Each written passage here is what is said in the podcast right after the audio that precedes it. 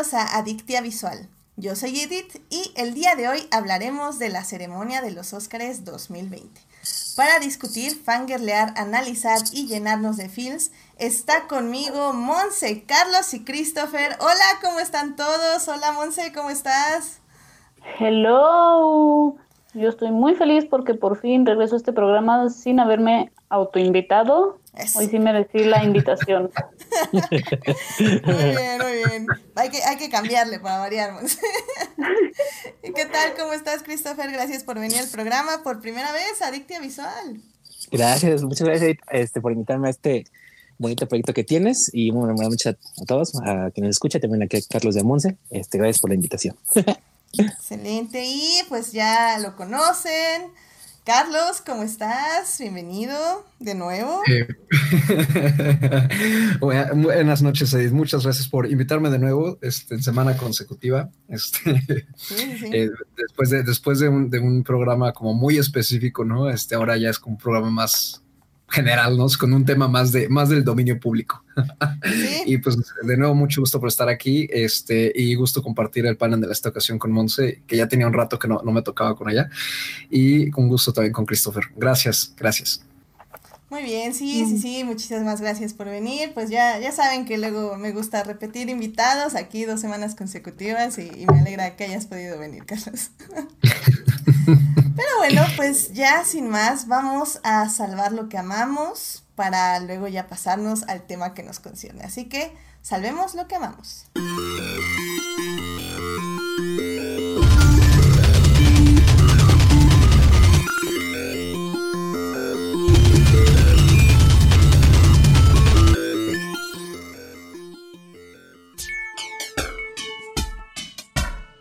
Perfecto, bueno, pues a ver, el más nuevo, Christopher, ¿qué es lo que te gustaría compartir con nosotros?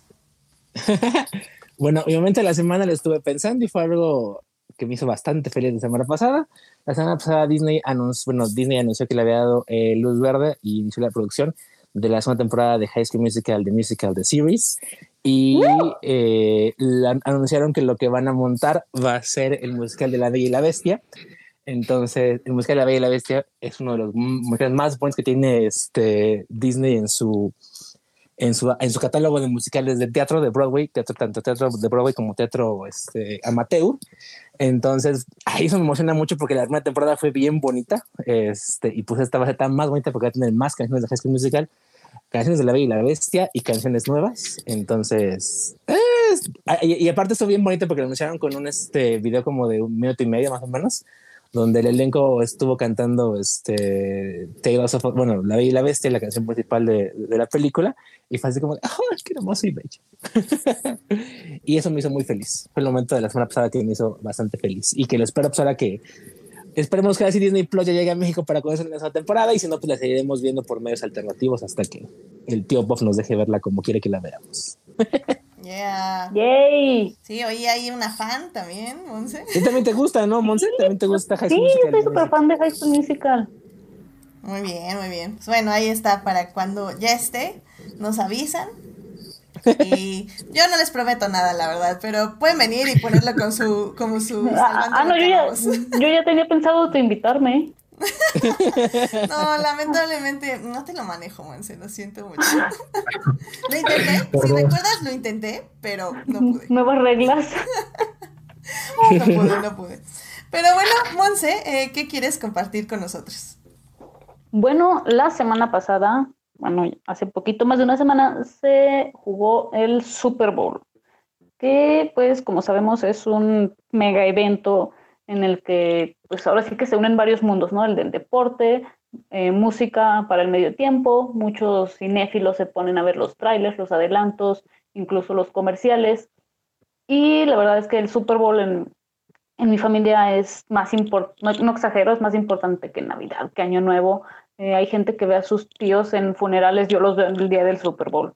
Entonces me quedo con eso. El Super Bowl es para mí la la fecha más importante del año no solo porque es la culminación de mi deporte favorito, sino porque convivo con toda mi familia. Ya, muy bien, muy bien. Este, eh, cada familia es diferente y cada familia se reúne cuando quieren eh, convivir con algo que aman y eso es lo importante de esta sección. Así que perfecto, Monse, muy bien. y pues, Carlos, ¿cuál, bueno, más bien, qué quieres compartir con nosotros? Híjole, pues seguramente es el motivo por el que estamos aquí esta noche. Sí, o sea, la verdad es que eso sobrepasó todas mis expectativas. Este, porque aunque le tenía mucha fe, yo estaba muy, muy ya hecho a la idea de que la academia pues se iba a ir por una vía más tradicional, pero pues la victoria de, Parasite anoche en los Oscar para mí, híjole, cerró con broche de oro el 2019, que para mí fue un año muy, muy, muy bueno de, muy variado de cine. Entonces, ese es justamente mi monte de la semana y del año, yo creo, porque dudo que, bueno, quizás esto me estoy viendo muy muy mala onda, pero dudo que haya otro que, que supere el brinco que di anoche cuando, cuando escuché este, a Jane Fonda decir el título, eh, pero pues también llega Dune en noviembre, entonces a ver qué pasa. Ok, muy bien, muy bien. Bueno, ya, ya lo, lo discutiremos a fondo ahorita en el programa, pero bueno, está bien, está bien, Carlos, muy bien, muy bien, me gusta, muy cinéfilo, muy cinéfilo este momento que compartes con nosotros. Muy bien. Y pues a mí me gustaría compartirles eh, que básicamente esta, he estado poniendo en Twitter un poco sobre todo lo que está haciendo la comunidad Reylo eh, de Star Wars, es decir, las personas que shipeaban a Ben Solo con Rey. Y, y, esta semana de hecho se cumplen como varios este, deadlines de varios proyectos que hay ahorita en el fandom. Eh, pero bueno, de eso creo que eh, los invito a pasar a mi Twitter para checarlo. Pero bueno, eh, hay algo en específico que me gustaría mencionar, que es que yo le compré a una chica su libro cómic llamados Lovers of All Kinds. Em, no se lo compré en físico, se lo compré en, en este, ahora sí que en digital. Y la verdad es que es, un libro que me, bueno, una serie de viñetas de cómic que me, encantó. O sea, la verdad es que la, el amor, eh, la comprensión sobre la forma de contar historias, em, pero sobre todo eso, el amor que pone este fandom a, Star Wars, la verdad es que es, es algo muy hermoso. O sea, el, el libro o sea, cada, cada historia que tiene es, es un homenaje a la compasión, es un homenaje al amor, es un homenaje a las historias mismas y cómo se cuentan, por qué se cuentan y por qué son importantes, por qué es importante contar historias. Y creo que ella lo sintetiza perfectamente, o sea, sus dibujos son sencillos, entre, entre comillas, pero son muy, muy hermosos. La verdad es que eh, los invito a su Twitter, se llama Miss Bliss. Em, ahí pone varias billetas, incluyendo cosas que ella puso en su, en su libro. Y pueden ahí ver más o menos de, de qué ella quiere hablar y cómo habla de ello.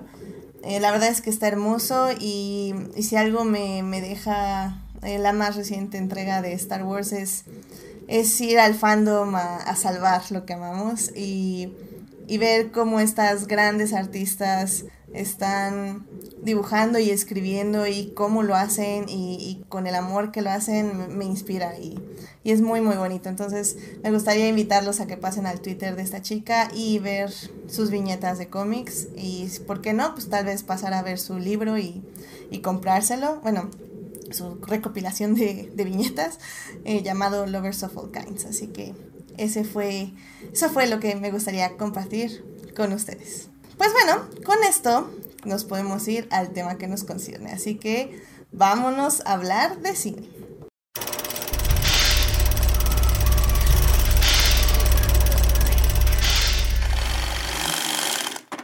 Muy bien, el día de ayer fueron, fue la entrega de los premios Oscar 2020. Eh, para quien no lo sepa, como no lo sabes, es muy raro.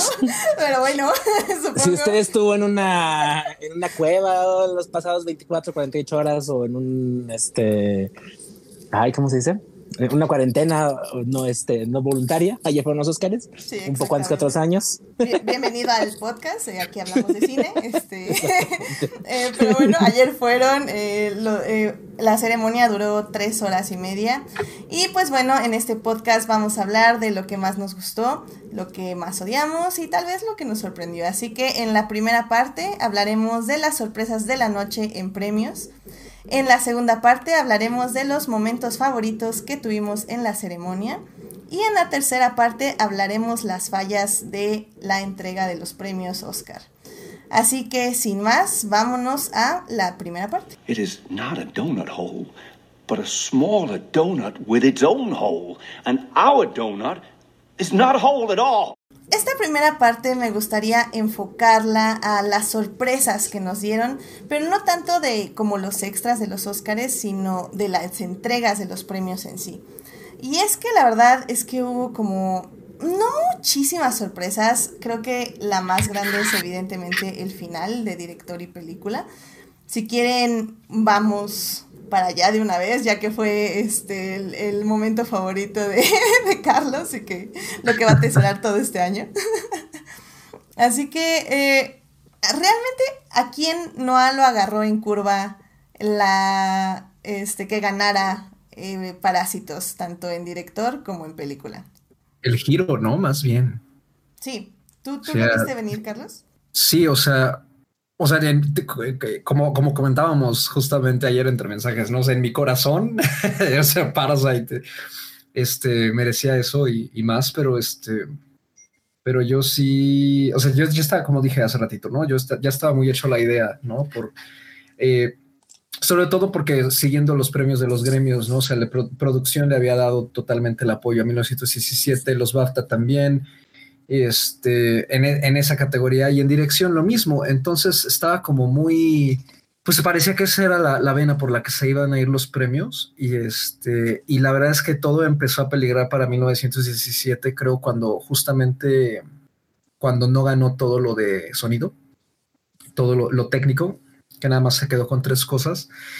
Y pero sobre todo cuando, cuando perdió director, ¿no? Que creo que fue la, la, primera gran sorpresa este, en ese sentido fue, fue que perdió director, porque ahí sí ya sus, sus posibilidades estaban casi contadas, ¿no? Este. Yo, creo que. nada más voy a intervenir un poquito. Sigue, sigue, yo empecé a creer que se lo llevaba eh, esta película cuando ganó el Oscar de guion original, porque no sé de cuándo fue la última vez que una película ganó sin haber ganado guion. Una vez vi la estadística y fue así como de, no, pues sí es cierto. Sí, regularmente marcan que es de las categorías que más puede predecir el, Oscar. Y porque si nos vamos, incluso si nos vamos a ver de los últimos ganadores de, eh, como director, realmente cuántos han ganado también como película. Sí, lo cual es un poquito incongruente, ¿no? O sea, como, como mejor película pues la mejor película en teoría debería tener al mejor director también, ¿no? O sea, como por qué se parte. es que luego se dirigen solas también pareciera, ¿no? Como, el año pasado Como se dirigió sola porque pues no la, no la dirigió nadie, básicamente. Pues, pero, pero en parte sí es cierto. O sea, eh, entre ese y edición, que también es como un premio, bueno, antes, la, década pasada era un premio muy importante, ¿no? La manera en que estaba armada la película, pues decía muchísimo de cómo funcionaba al final. Creo que ahora edición ha perdido bastante fuerza en ese sentido, porque, por ejemplo, este 1917, que era de las favoritas, no estaba en edición. Pues no, porque no hay nada de edición ahí. No, es que sí la hay. No, o sea, lo entiendo, sí la hay, pero es una edición en imagen. Entonces, al final del día es una edición que se hace en el storyboard, no tanto en el proceso de la postproducción en sí. O sea, no, no buscas un ritmo del significado del tiempo de las tomas. Ya lo que hace 1917 es literalmente armarse en el set, lo cual no es el premio de edición en sí. Y que bueno, el premio de edición también demeritó mucho el año pasado, ¿no? Que me, salió una úlcera nada más. Sí, no, o sea, o sea se, lo llevó la peor de todas. Para los que no se acuerden, lo ganó Bohemian, Bohemian Rhapsody. para los que vean, eh, para los que no entiendan por qué nos molesta, pueden buscar el minuto, minuto y medio, Edith, ¿no? De la charla de la, de la banda con el representante. Hasta ahí en ese. Con de Madre santa. es como como buen ejemplo de lo que no se debe hacer en, una edición. Dejen respirar a sus personajes, por el amor de Dios. ah, fue gracioso, pero ahora sí que como el meme de Monster Inc., las risas no faltaron. Oh my god. No, bueno, eh, las risas en otras casas, porque la mía era de llanto. no, es que era ofensivo. No, y es que al final del día, por ejemplo, yo en edición, eh, sí tengo que admitir que eh, sí, yo estaba 100% segura que era Ford contra Ferrari, porque definitivamente era la que, creo que lo que últimamente se busca en edición, que tienes razón, Carlos, o sea, como la última década, es que la edición transmita emociones inmediatas. Es decir, eh, no una edición que busque resaltar a sus personajes, sino que la edición misma te dé una emoción. Entonces, casi siempre eh, es estas películas donde tienes un, unas tomas rápidas, pero que a la vez son significativas. Entonces creo que era un poco obvio que Ford contra Ferrari se lo iba a llevar. Digo, tengo que ver quién estaba nominada el año pasado porque, porque sí me dio algo que no ganara, pero ahorita lo busco mientras. Y, y sí, entonces, de hecho para mí eh, que Ford contra Ferrari se llevara tanto edición como sound, sound edition Sound Editing, creo editing. que Sí, editing. Este, creo que para mí fue así lo máximo. Entendí por qué se lo llevó 1917, el Sound Mixing, pero la verdad Ford contra Ferrari estaba en esas categorías y se lo merecía así tranquilamente, tanto edición como el Sound e-, Editing. Fíjate que a mí mi favorita en mezcla era Adastra. Pero yo estaba, yo también estaba muy a la idea de que, pues Ford, ¿no? Pero luego al final acá me, me convencieron por acá mi, mi hermanito querido, que, que, quiero mucho, pero mi hermanito es muy palero de, de 1917, entonces me, me puso, me puso, me, me, presionó mucho y dije, ay, capaz que este no sé. Y, y, sí, dije, como es muy tradicional, igual que la academia, capaz que no se equivoca y al final dije, pues 1917, ya el demonio. Y vean lo que pasó. Fíjate, e-, el año pasado le ganaron a Pantera Negra, a, Quiet Place, a Roma y a First Man. Y creo que ambas categorías fueron iguales el año pasado. Eh, y Bohemian se llevó las dos. ¿En qué, perdón? En lo que está haciendo sonido. Sonido. Tanto en mezcla como en edición, las nominadas eran, aparte de Bohemian Rhapsody, Pantera Negra, First Man, A Quiet Place y Roma y ambas las ganó. Creo que yo se este, la daba a First Man, sí es cierto, aunque no me haya gustado. Las ganó Bohemian. Sí, sí, sí. las ganó Bohemian pero yo, se la hubiera dado a First Man. Que por eso ya la academia quería fusionarlas, porque aparte de que regularmente la gente no entiende de qué están hablando cuando hablan las categorías, salvo cuando sí. pero es que ahí tenías First Man, o sea, madre el amor. Sí, no, First Man estaba muy bien. Creo que también hay que, recordar cómo funciona a final de cuentas el sistema de votaciones. Recordemos que si bien las ramas eligen a, a los nominados, a final de cuentas todos votan en general. Entonces, este, pues yo creo que todo el mundo quedó impresionado por el, final donde Freddie Mercury derrete corazones y este por eso ganó tanto, aunque no se lo merecía mucho realmente la película.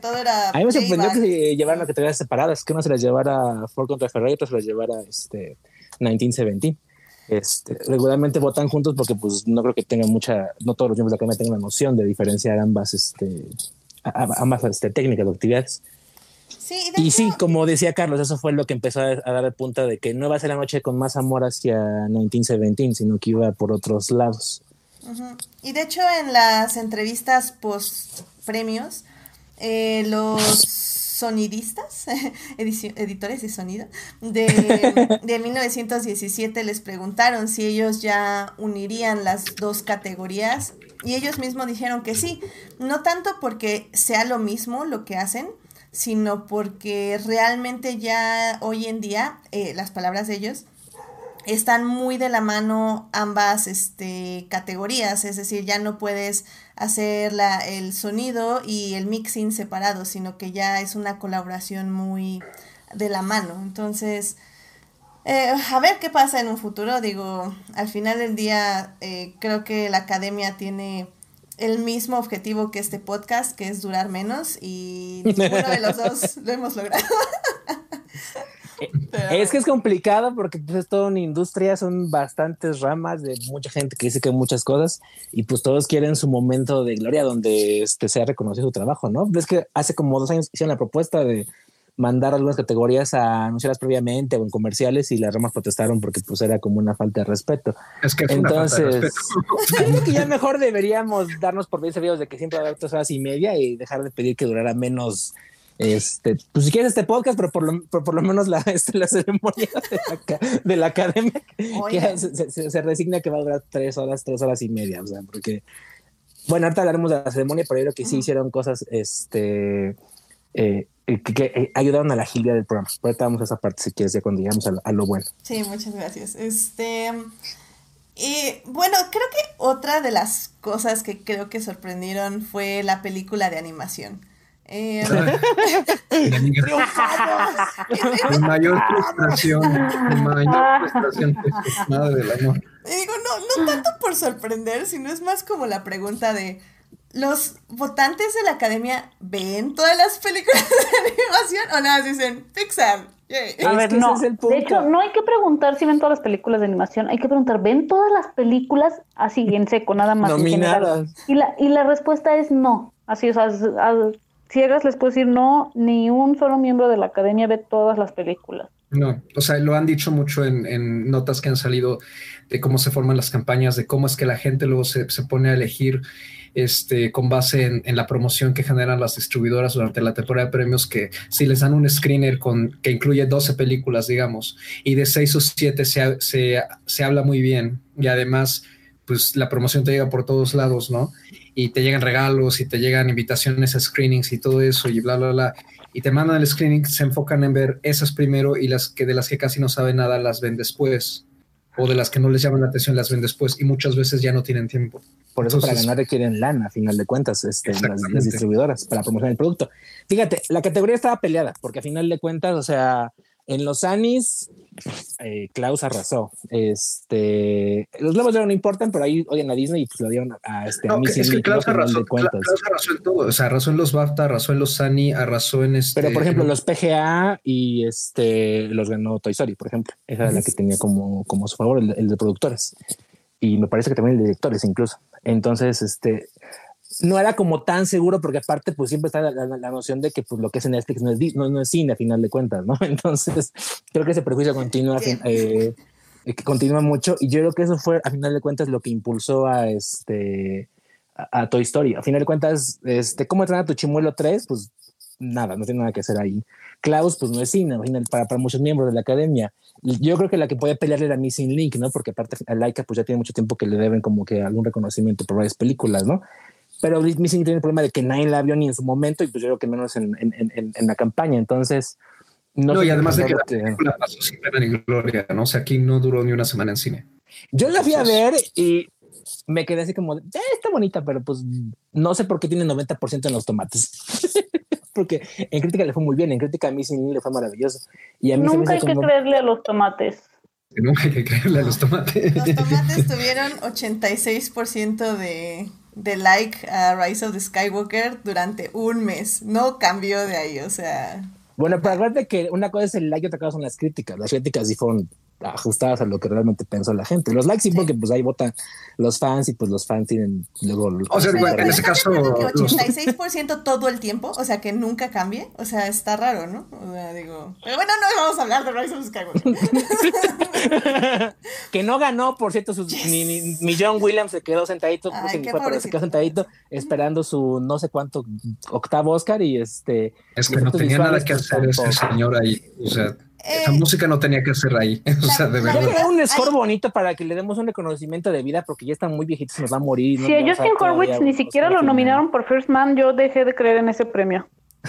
sí. O sea, no, y, la, y la verdad es que la música de Rise of Skywalker está muy bien, pero está muy bien en el disco, porque en la película está machacada y, y masticada y escupida así en toda la película. O sea, realmente oyes el disco y están las canciones completas, o sea, es, es ridículo lo que hizo. O sea que a lo mejor hizo coraje John Williams este, cuando vio, vio su, su, su, su, este, su soundtrack montado en la película. Pues, pues, yo espero que no, porque quiero que viva otros 10 años más.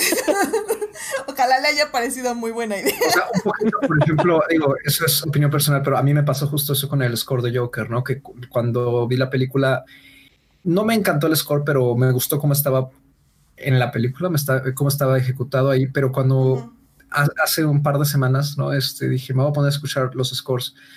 Y yo dije, ¿por qué está esto nominado? O sea, no tiene personalidad, me parece como... Me pasó exactamente igual. Y no me acordaba del score, la verdad, por eso me puse a escucharlo. Dije, no, este sí lo tengo que recordar, ¿no? Para tenerlo fresco. Y la verdad es que dije, yo creo que debe ser la edición para, para el disco. Está muy mal cortada la música y, armada los tracks, ¿no? Mientras que, por ejemplo, el de 1917, creo que se va uh, como hasta de ¿no? El, disco sigue lo mismo, entonces como que sí me revive mucho la experiencia de la película. Mm, Pero pues... tal vez... Pudiera ser que eso pasa. No, y que tal vez ese premio fue por llenar una casilla. Que bueno, que... ¿Cuota? Sí, una cuota. Hay que decirlo como va. Pero fíjate que yo creo que no tanto, porque la verdad es que la mujer tiene mucho talento y venía muy encarredada con Chernobyl. De, eso iba a decir, que venía enrachada, entonces era así como hay que aprovechar ahorita el boom que trae. Eso sí, estoy de acuerdo. Además de que fue este protege de este Johan Johansson. Descanse en paz, mi amor. Sí, exacto. Entonces creo que o sea, se nota, digo, la tenemos en Chernobyl y también estuvo en Arrival asistiendo, o sea, realmente como dicen, tiene un gran currículum, o sea, no, puede ser que sea de cuota y se puede ver de esa forma, pero también es una cuota con buenas bases, entonces no me molestó, pero sí, Joker, Joker, o sea, es, creo que es lo mismo que opino del premio a Joaquín Phoenix, o sea, sinceramente, no y agradezcamos que nada más fueron dos, porque imagínense haberlo soportado toda la noche con 11 categorías. No, no, no, había posibilidad de que ganara. Sí, no. o sea, ya en cuanto empezó. Las cosas han pasado. Sí, se han, cosas, cosas peores se han visto. Es así, todos la vieron. Ah, qué horror. Nada más aquí rápido, ya busqué. Eh, The Shape of Water ganó el Oscar como mejor película sin ganar guion original. O, pero hasta antes de esa, hasta el 2002 nos, me tuve que ir, que ganó Chicago sin ganar guion. Entonces creo que sí está difícil ganar películas sin ganar guion. Ahí fue donde yo dije, ah, caray. Sí, porque incluso curiosamente directores luego la que le dan de conservación aquí no le, sí, es lo que, este, película. lo que les decía, o sea, hay que ver también de los últimos directores que han ganado a cuántos les han dado eh, película, o sea, también fue Veo que nomás al gordo, a, a Memito del Toro, pero hasta antes de eso, quién sabe hasta dónde hay que irnos también. Sí, este, sí estoy de acuerdo que hay ciertos premios. Mira, yo, o sea, con que no le se lo dieran a Once Upon a Time, yo, yo estaba feliz, así que. Ay, no, yo con que no se lo dieran a, al bromas. Porque eh, eh, Quentin tanto que te adora Edith y, y, así lo, lo, lo, malmiras y lo Mientras menos premios le dieran a Quentin, más feliz estaba yo. Y solo se llevó diseño de producción y... Actor de reparto. Actor de reparto. Bueno, que ese, bueno, Brad Pitt está Yo sí le hubiera dado por lo menos algunos de los de como tipo de vestuario, por decirlo, porque sí lo hicieron bien dentro de todo. Oye, pero Little Woman. No, sí, o sea, Ah, no, o sea, yo claro, o sea, aparte les encanta dar este el premio de, de vestuario a, filmes de época y eso era muy obvio que se le iban más, más a... No, pero deja tu pero tenían padres de producción bastante buenos en, en, la recreación de la, del Hollywood de los 50, 60. No, pero, o sea, Mujercitas nos hizo querer usar vestidos. Eso es todo un logro. O sea, se veían tan cómodas las actrices y la verdad es que ya este, viendo entrevistas de las dos diseñadoras de vestuario y todo esto, ellas eh, participaron de la mano con todos los actores. O sea, ellas decían, ok, te, te doy esto, esto y esto, pero tú adáptalo a como a como más te sientas cómodo. Y de hecho hablaban mucho de Timon Chalamet, que, este, que estuvo prácticamente cambiando su vestuario todo el tiempo y adaptándolo a, las necesidades que él veía del personaje. Entonces, creo que eso es un logro bastante padre, o sea, que los actores se sientan cómodos con su ropa de época, o sea, está padrísimo. No, y aparte, o sea, Jacqueline Duran este, pues vamos, o sea, ¿qué tiene? Pride and Prejudice, Atonement, ¿no? Tinker Tailor Spy, Anna Karenina, Mr. Turner, Macbeth, ¿no? Es fabulosa en ese, en ese aspecto. Y María Magdalena y, y 1917 y Little Women, o sea, sí, el, el, vestuario histórico es lo suyo y, ya ha sido premiada antes, ¿no? También, entonces estaba, estaba, estaba muy cantado, pero muy merecido, la verdad. Sí, sí, muy merecido, definitivamente. Y diseño de producción para Once Upon a Time in Hollywood, la verdad fue como, eh, o sea, eh, o sea, sí, creo que el mérito ahí creo que el mérito de, diseño y producción, eh, yo sí, yo sí la tenía, desde que vi la película, de hecho, dije, esto es diseño y producción sin problemas, Yo, yo, yo era súper prematuro dándole al Oscar, ¿no? Este, porque si algo yo vi de, notas y eso es que casi no se usaron efectos especiales para recrear nada, todo se recreó de forma muy física y sí se siente muy pues vamos, creo que, que, digo, aparte por esta idea como esta, esta atmósfera fantasiosa, pero sí te transporta mucho estar ahí, ¿no? Es, se siente muy vívido el, el, el, todo, todo el escenario, ¿no? Entonces creo que eso le ayudó muchísimo a, a la película, mientras que, o sea, el irlandés y este y Jojo y, y Parasite a mí el Parasite me gusta mucho y, creo que son muy buenos diseños de producción pero creo que aparte el, en Hollywood estaba el factor nostalgia ¿no? de revivir esto que se viera como se veía antes ¿no? entonces yo creo que ya con eso uh. claro claro y que, que es algo que por ejemplo yo pensé que se iba a ir para 1917 pero, eh, y aquí voy a este, citar un comentario del público de Héctor, que está muy, muy a disgusto con que 1917 ganó efectos especiales, pero la verdad es que a mí se me hacía muy lógico porque, o sea, la fotografía, pues obviamente le iba a ganar, o sea, eso creo que ya lo sabíamos todos, pero se me hacía muy lógico que fueran efectos visuales que ganara también porque evidentemente sin un trabajo de efectos visuales hechos para tomas continuas, o sea, y, efectos visuales discretos, la película no hubiera funcionado en plano secuencia.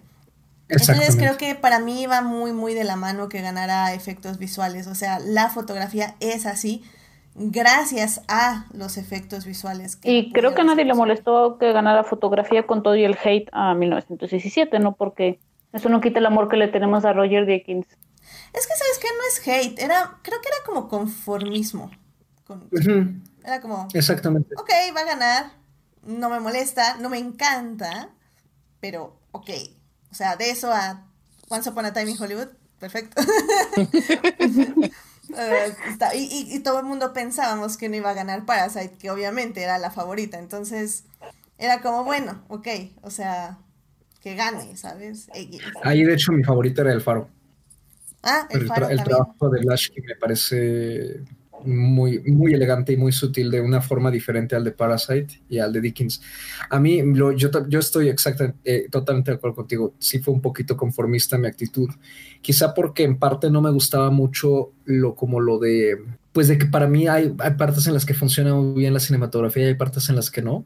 Y este, pero fuera de eso, pues sí, o sea, la verdad es que la técnica y la belleza, ¿no? De, de la imagen y, todo, este, sí, o sea, sí, es de premio. La verdad es que sí, sí es de premio, ¿no? Lo que pasa es que, pues hay más opciones y había opciones también muy llamativas y cada una con sus particularidades que se salían un poquito de la línea, digamos, un poquito más tradicional. Sí, exacto, exacto. pues bueno, Monse, ya casi para ir cerrando esta sección, eh, no sé si te quedas con algo más que comentar de las categorías de premios. No, fíjate que este, esto, este año, será porque ya cada vez me los tomo menos en serio, fue así como de, ah, pues está bien. Entonces, además sentí que los premios en general fueron así como Katie en su discurso de Mean Girls, ¿no? Que hay un premio, un pedacito para ti, otro para ti, y así todos felices. Amén. Qué bueno, ahorita justo vamos ya a hablar de, de los discursos y de todo esto. Em, sí, igual creo que eh, Creo que sí, ya discutimos todo. Si quieren, ahorita discutimos canción y todo esto, porque al final del día creo que también va esto más de lado con, bueno, de la mano con lo del show. Pero, Christopher, ¿tú tienes algo más de los premios? No, o sea, en general quedé bastante contento. Este, digo, era muy cantado que se iban a llevar. Todos los actores estaban bastante predichos, pero a mí sí me dio mucho, me gustó mucho y me dio mucha alegría cuando René ganó su, este, su Oscar por Judy. Creo que lo tiene bastante bien eh, ganado y la cinta y el discurso que dio estuvo muy bonito. ahorita hablamos de mejor canción, pero pues la tía Elton se veía muy contenta ahí en el escenario junto con todos sus nietos y este y recibiendo el premio por este junto con Bernie Taupin, que pues era básicamente la, razón por la que quería estar ahí, por tener un Oscar junto con su co-compositor de toda la vida. Y a mí sí no me gustó que ganara este 1917 efectos visuales porque creo que a, nivel de lo que puede hacer como tal el, eh, la categoría, de incluso el mismo, la misma asociación de, de, de, artistas visuales, pues en su momento premió eh, tanto al Rey León como a El Irlandés, que estaban nominadas y creo que ambas tenían más, este, más trabajo en ese aspecto que eh, lo que hizo este, el equipo de, efectos visuales de, de 1917 en, en, pantalla, ¿no? Que no estuvo mal, pero pues creo que lo merecían más que las otras dos, tanto irlandés como, como el Rey León, ¿no? Por, eh, por los avances en su respectivo campo, ¿no? Y pues creo que ya sería como todo en general de lo que podría comentar. Eh, Carlos, ¿tú ibas a mencionar algo? Prefiero no hablar de los efectos visuales porque este, eh, no, yo tengo una, gran queja, aparte de animada, este, con todo y que Toy Story 4 es como casi la única Toy Story que junto con la 3 son las únicas dos que me gustan. Este, pero eh, con documental, madre del amor, o sea que eh, Pero es que estaba producido por los Obama, estaba más que cantado. Sí, exactamente. Eso, este, la, la novia de mi hermano es una expresión que me encantó. Dice, es que siempre, o sea, fue la gringada del, del show, ¿no? la gringada del show en lugar de ser mejor película. Y de hecho, hay que agradecer que al, al menos fue algo así, porque realmente tampoco es que sea un mal documental. No, no, no, no, no. O sea, yo creo que sí fue mucho este por esta defensa que hace el documental de, y de, oh, nosotros y el socialismo y la, los sindicatos y Obama. Todo eso. Este, sí, me, me sorprendió mucho, la verdad. Eh, hasta eso no, no lo he visto. Me faltó ver los dos de Netflix, pero vi los otros tres.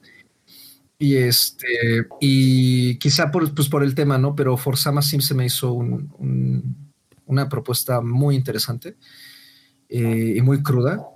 Y Honeyland, la verdad es que tiene una cinematografía preciosa y, e incluso yo, yo tenía hasta dudas. Dije, ay, híjole, como que Honeyland ha recibido mucho amor por parte de la crítica, aunque ha sido muy, muy como por debajo del agua, pero con esto del mensaje del cambio climático y la, la sobreexplotación de recursos naturales, ¿no? Y la protección de la diversidad, dije, pues es un mensaje muy actual y podría ser que gane. Por eso, mientras que Forzama y La Cueva, pues pues es más como, o sea, el tema es algo que sigue continuo desde hace seis años, ¿no? Que empezaron a premiar los últimos hombres de Alepo y eso, y este, y es muy loable, pero, pero vamos, es como, como ya no es tan fresco, tristemente. Pero sí, sí me sacó mucho de onda, pero luego sí, dije, pues sí, una gringada. Sí, y la verdad sí, digo, yo fue así como de, ah, pues es de los Obama. Yo así dije, ah, no me sorprendes. Ahí están los Obama. No, no fueron, pero es de. Ahí habría sido de hecho, en, las entrevistas post premios les, les dijeron, ya hablaron con los Obama y ellos así como, literal acabo de salir del escenario, no freguen. sí, entonces sí, no, pero sí, en algún punto supongo que nos hablarán. chale. Duda, duda, este, ¿los directores iban rapados por alguna causa en particular? Ah, fíjate, según esto, para te oh, Estoy investigando y creo que el director tiene cáncer y fue como en apoyo. La directora. Ah, directora, sí, perdón. Julia Reicher, 73 sí, tiene cáncer y fue como en apoyo. En solidaridad con ella. Ah, ok, sí, porque dije, si no fue, como dije, si no fue una causa como social, ha de ser una causa personal. Y sí, lo pues dije, de estar enfermo alguno de ellos. Sí, o que los esté dirigiendo Vince Gilligan, ¿no? que tiene algo ahí con los... No, no sé qué tiene. Y dice que es incurable, fatal y que está muy consciente de eso. Entonces. Eh, Mucha fuerza. Exactamente. Perdón, el Riva también estaba enferma y no le dieron su Oscar, ah, ¿verdad? Este, no, ya, este. Carlos, o sea. Soy palero de que perdón. Muy bien. Este dice Héctor que la única justicia para The Lighthouse la encontraremos en un solo lugar, en un solo lugar, nuestros corazones. Así que. Y en los spirits, no, también, también. Sí. que los Speeds también se ve que estuvieron divertidos. Pero bueno, de eso hablamos en otra ocasión. Así que vámonos Laura a. Dern. Laura Dern. Laura Dern. Laura Dern. Que por cierto, yo no sabía toda esa historia con Laura Dern y por qué ahora este, se merece todos los premios. Em, que bueno, básicamente... Eh, o, sea, la, o sea, que básicamente, eh, pues después de, estar en ese episodio de Ellen, donde Ellen sale del closet al mundo, em, que a ella también la castigaron mucho, o sea, que no, ya no la llamaban ni para películas ni para nada, a pesar de que ella es, pues, una mujer heterosexual. Dice, para mi inconveniencia, ella misma lo dice. Y, y por eso le dedicaron ese momento del coro gay en los Spirit Awards porque pues básicamente, o sea, sacrificó su carrera y todo para apoyar a una persona eh, LGBT. Entonces, eso está muy, muy padre y, pues qué feo que el mundo sea así, pero qué bueno que ya se le esté reconociendo. Pero qué bueno que existan personas como ella. Amén. Sean más como Laura Dern, por favor. La admirante por siempre en nuestros corazones. Muy bien. Ah, pues vamos a la segunda parte, los momentos favoritos de la ceremonia. Los momentos favoritos de la ceremonia. Y esto es porque básicamente eh, los Óscares eh, siempre creo que ha sido un poco complicado porque tienen que balancear algo que, amamos mucho, que son los premios, el reconocimiento al arte, pero por otro lado, también lo quieren hacer divertido y disfrutable. O sea, creo que, de hecho, leí un artículo en la mañana donde dicen que como que nunca han sabido balancear esas dos cosas. O sea, estamos ahí para ver los premios. O sea, ya eso ya nos tiene en el asiento. Eh, ¿Cuál es la necesidad de alargar las cosas? Pero bueno, eh, las fallas las, las discutiremos en la tercera sección. En esa sección vamos a hablar de lo que nos gustó. Así que... Personalmente, me voy a decir que el primer momento que me gustó mucho fue el número de Janelle, eh, donde incluyó las películas de Midsommar y de Oz, que como sabemos los Óscares siempre han ninguneado a casi todas las películas de terror, eh, independientemente de si son buenas o no.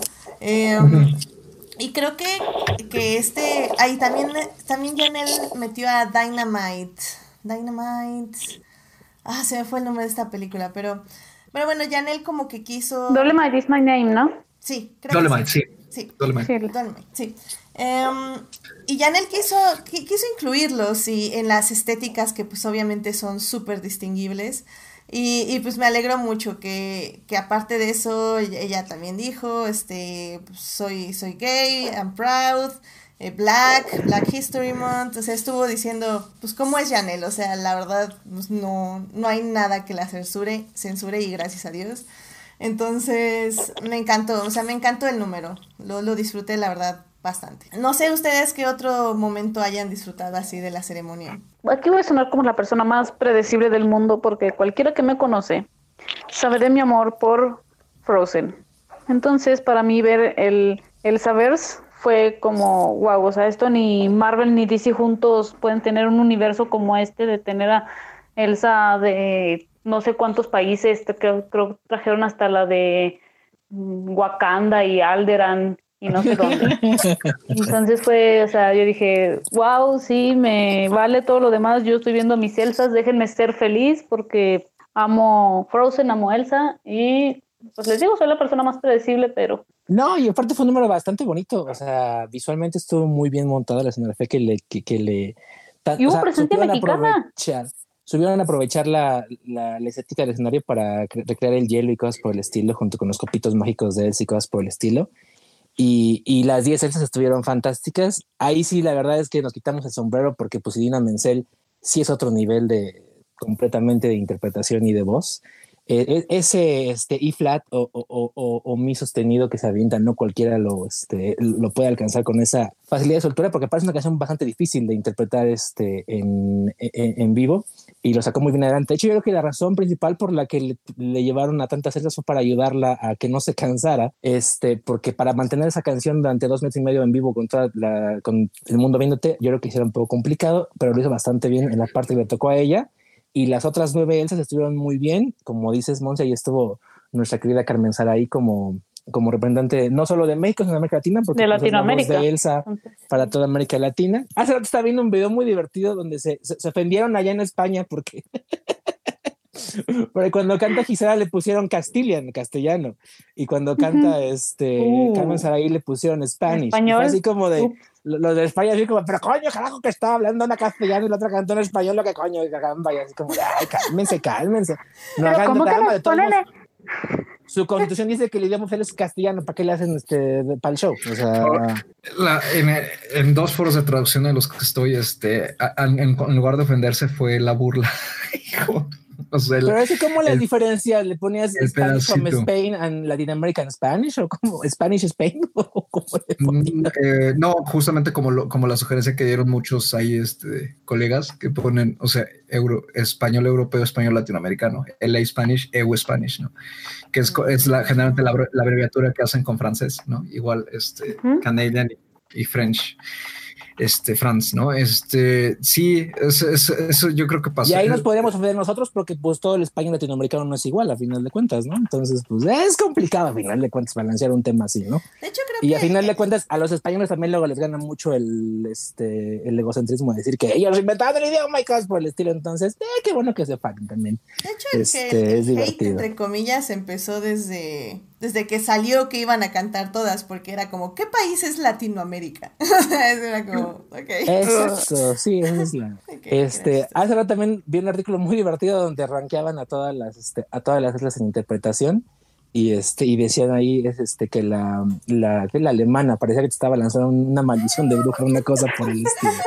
Neta neta neta pensé lo mismo. Dije no manches no funciona el alemán para Disney. O sea qué horror. Es un idioma muy duro para una canción tan dulce probablemente.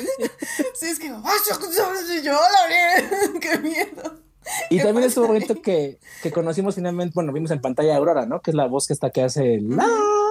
Y este, y también anda muy bonito en vivo. Entonces también fue un momento de la noche y pues este creo que de hecho de las cinco canciones que cantaron en vivo, este fue de las que más me gustó, fue la que más me gustó probablemente porque este pues sí adoro el Tom John y adoro a Randy Newman. Ya se ven cansados los dos. Yo, mi pobre Randy Newman se mandaba. Oye, a mí, pobre Randy Newman, yo dije, ahorita me le va a dar un ataque o algo. Ya alguien ya tenga el tanque de oxígeno listo ahí esperándolo. Sí, ya se ve. Y no, ¿sabes? No es tan viejo, tiene 76, digo, sí está grande, pero tampoco es 95, ¿no? ¿no? 76. Así como del maestro, pues a se ha llevado una vida más licenciosa a lo mejor, o, no se ha cuidado tanto, ¿no? Porque sí ya se veía muy cansado, se veía bastante cansadito y ya no canta como hace 20 años, eso sí. Y Elton John también lo sentí como, como apagado de la voz, como este, como que será, como, como pa con su voz, aunque se veía muy contento al final de cuentas. Y, también me gustó mucho la interpretación que hicieron de la canción de, de Harriet, la, que, no me acuerdo el nombre de la, de la cantante.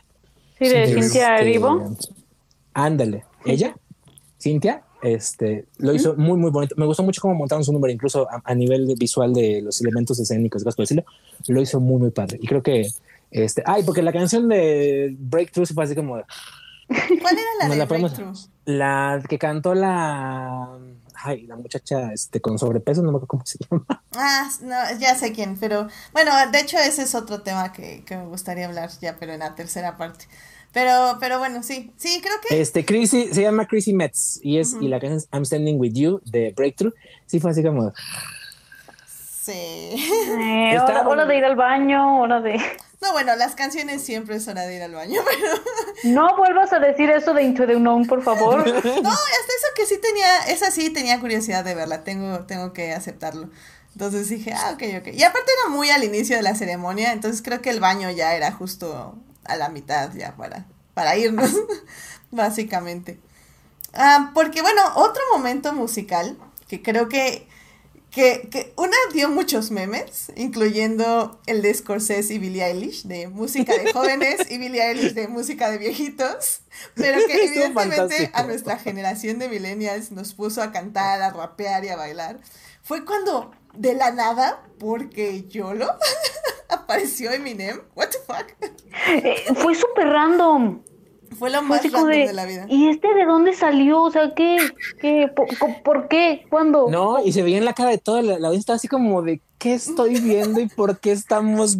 Eh, o sea, y, ni siquiera fue sorpresa tipo, eh, ay, los voy a aprender a todos. Fue así, todos se quedaron con cara de, ¿what? O sea, y ya los muy este, forzados empezaron así como a hacer el mover la cabecita y los brazos como para hacer como para que se vean divertidos. se la sabían. No, no, de hecho mucha gente se la sabía, entre ellas este Kelly Mary Tran, nos estaba cantando a todo ah, lo que da.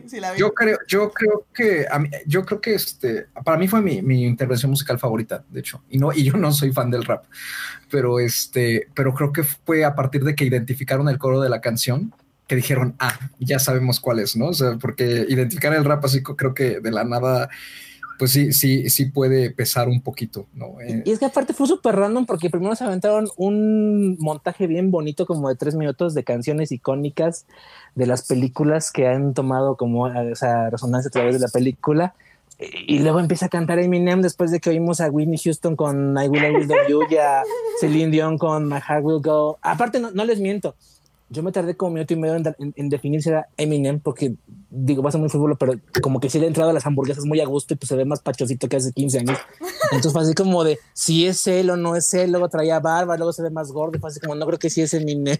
No, y lo peor es que no sé si ustedes, yo estaba viendo la transmisión, creo que en ABC y este, y, lo estaban censurando, entonces era como, o se me está yendo la señal, o se está, o qué, qué está pasando, y hasta que ya hacían? un tweet de, ah, ¿por qué lo censuran? Y yo así como, qué fregado, o sea, ni siquiera puedo cantar bien.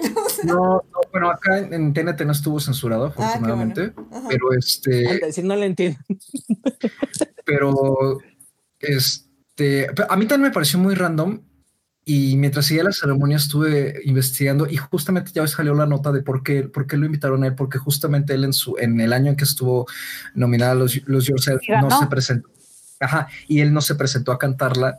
Y ya lo dijo que porque era una época en la que él pues no estaba, digamos, como que en el mejor momento, tenía como una, una agresividad muchísimo más difícil de controlar y que no consideraba que, que la ceremonia fuera a ser como el, que él no se iba a poder aguantar a lo mejor decir algo en la ceremonia y que además no considera que esta fuera como el, su medio, ¿no? Donde él tuviera como presentarse, que presentarse. Y entonces que ahora mientras la academia estaba armando ese montaje de homenaje eh, y, obviamente metieron Lose Yourself, se acordaron de que no, no, había no le había cantado y le hablaron enseguida que se quería cantarla y aceptó. O sea, o sea, como digo, lo agradecí, estuve cantando, me paré, rapeamos mi hermana y yo. O sea, estuvo muy padre, pero. Fue súper raro. pero sí digo, ¿what? pero bueno, o sea. 13 años después es mejor que nunca. 17, ¿no? A mí, a mí ¿sabes que me gustó mucho? Que, que reanimó la ceremonia muchísimo. Sí, extrañamente sí. O sea, excepto para Scorsese y para Billie Eilish, todos los demás están muy felices. Se estaba durmiendo el pobrecito, o sea, yo, no sabía que fue así como... La cara de Martin Scorsese fue divina porque se estaba durmiendo el pobrecito. y también la cara de Billie Eilish fue así como de qué cara. ¿Y ese quién es? Sí, así como. el rap, o sea, canta gente todavía rap. ¿Por qué? Porque de hecho lo decían, Billie Eilish nació en el año en que esa, en que esa, esa canción se compuso. Entonces Billie Eilish tiene como 17, 18 años, una cosa por el estilo. Y este, y pues sí, para ella era así como de Sí, pues en, la alfombra roja le preguntaron, oye, ¿cuáles son las películas con las que creciste en tu infancia? Y ella, ah, no, pues por ejemplo de Babadook, y yo así como, oh my god, gente joven. Cars 3 marcó su infancia, probablemente. Digo, Cars 2 marcó su infancia, probablemente. Sí, exacto. Bueno, eso también te habla a nivel de producción una cosa muy interesante, que es que la gente millennial, los la gente entre 30, 45 años, 40 años más o menos, es la que está tomando el control y el este, creativo en muchos de esos este tipo de producciones y de, y de eventos, pero que están metiendo ya cosas que resonan emocionalmente con, con ellos y no con generaciones más, este, más oh antiguas, ¿no? Y, tengo, tengo que meter otro momento que fue increíble para los Reylos, ganando como siempre, biches.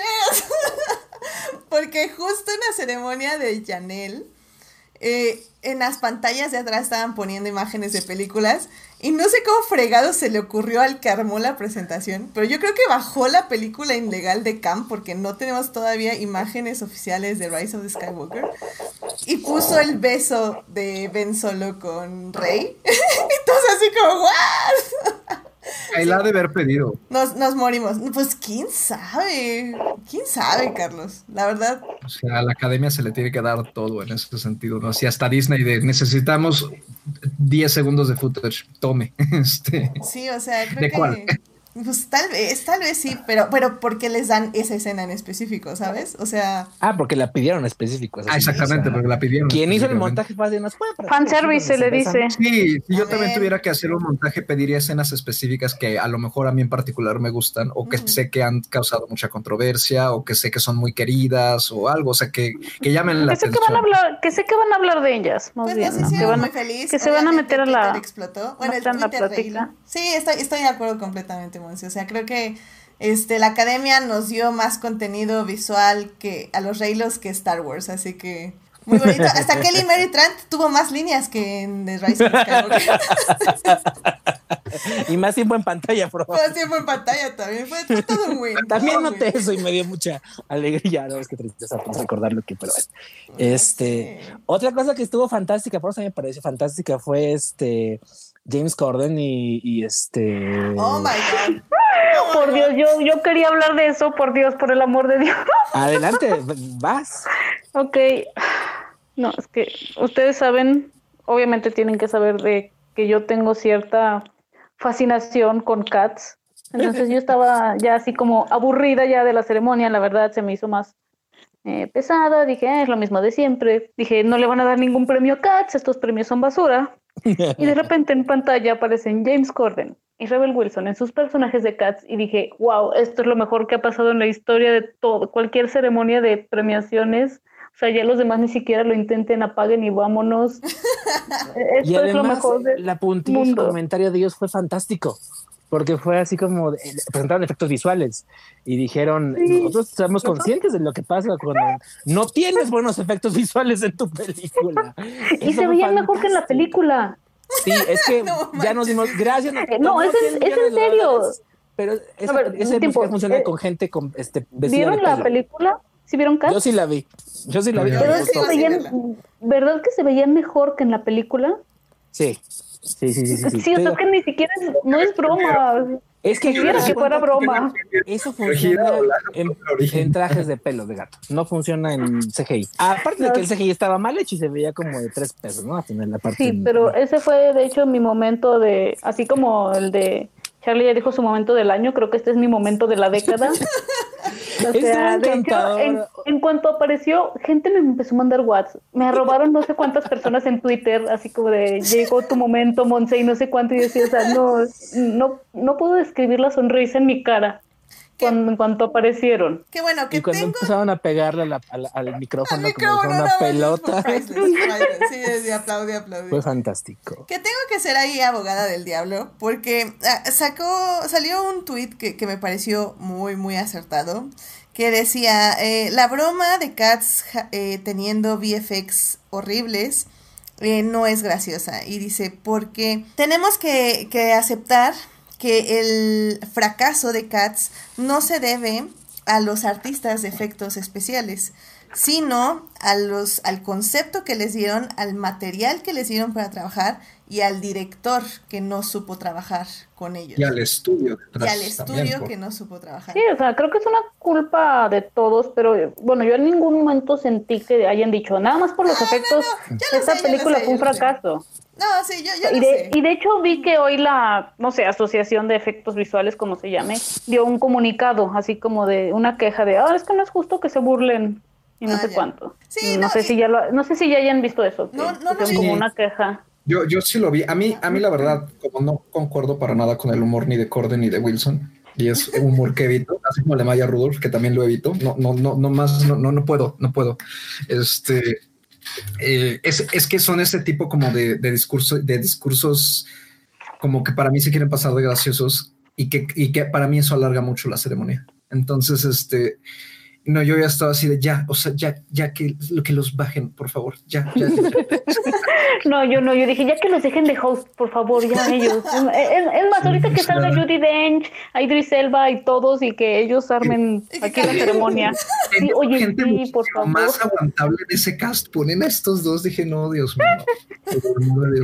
Es que te pasa que nadie son los únicos, son los únicos que se animan a dar la cara por cast. O sea, o sea, los otros tienen dignidad del mismo, diciendo que... Sí, o pues, sea, como que, no sé, Judy Dench, Ian McKellen, eh, Idris Elba, Taylor Swift, como que sí tienen dignidad y es así como de, hay que hacer como que esa película nunca Y, y van a hacer que no pasó en su carrera, o sea, que fue así como nunca le hicieron, básicamente. Sí, o sea, y ellos fue así como de, pues ni modo, hay que, pues sí, hay que dar la cara. La regué y qué.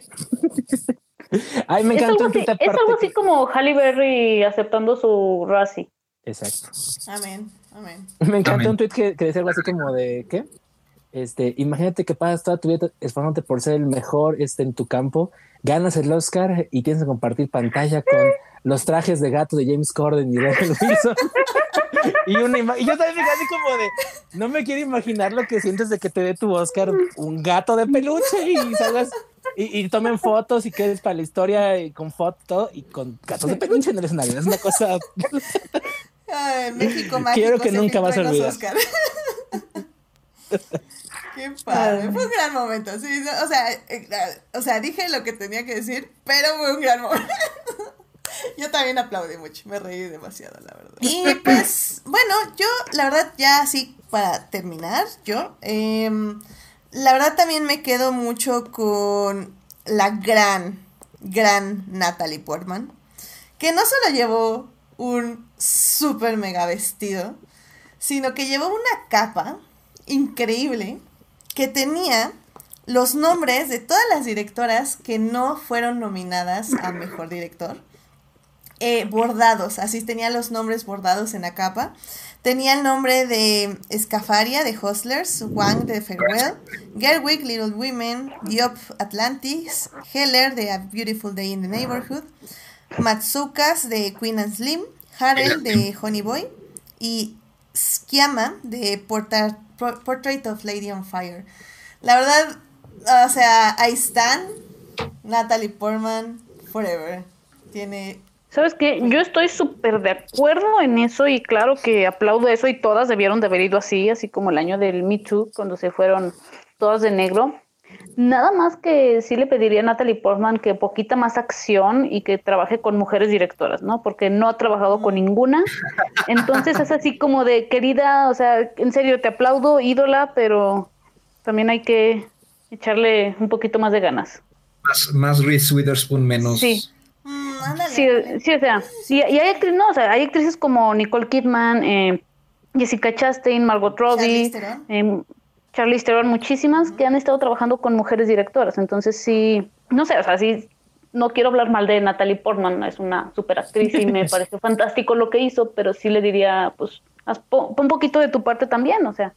Tú, Sí, o tú claro. tienes tu propia, si tienes tu propia productora, dale trabajo a mujeres. A mí, un momento que a mí me gustó muchísimo, eh, y de hecho fue con el discurso con el que me quedé, fue, fue justamente, me, me pareció muy elegante, muy, muy elegante el discurso de la compositora de Joker de Hildur Gunnadóttir. Me pareció Sí. muy bonito, muy, muy bonito, muy al punto y como con mucha, mucha empatía, pero también con cierta firmeza. Me pareció muy bien medido y me gustó mucho las palabras que usó, en particular, ¿no? Lo de speak up, ¿no? Para todas Y las niñas y todo. Ese- sí, me gustó mucho. Creo, creo que fue bastante inspirador.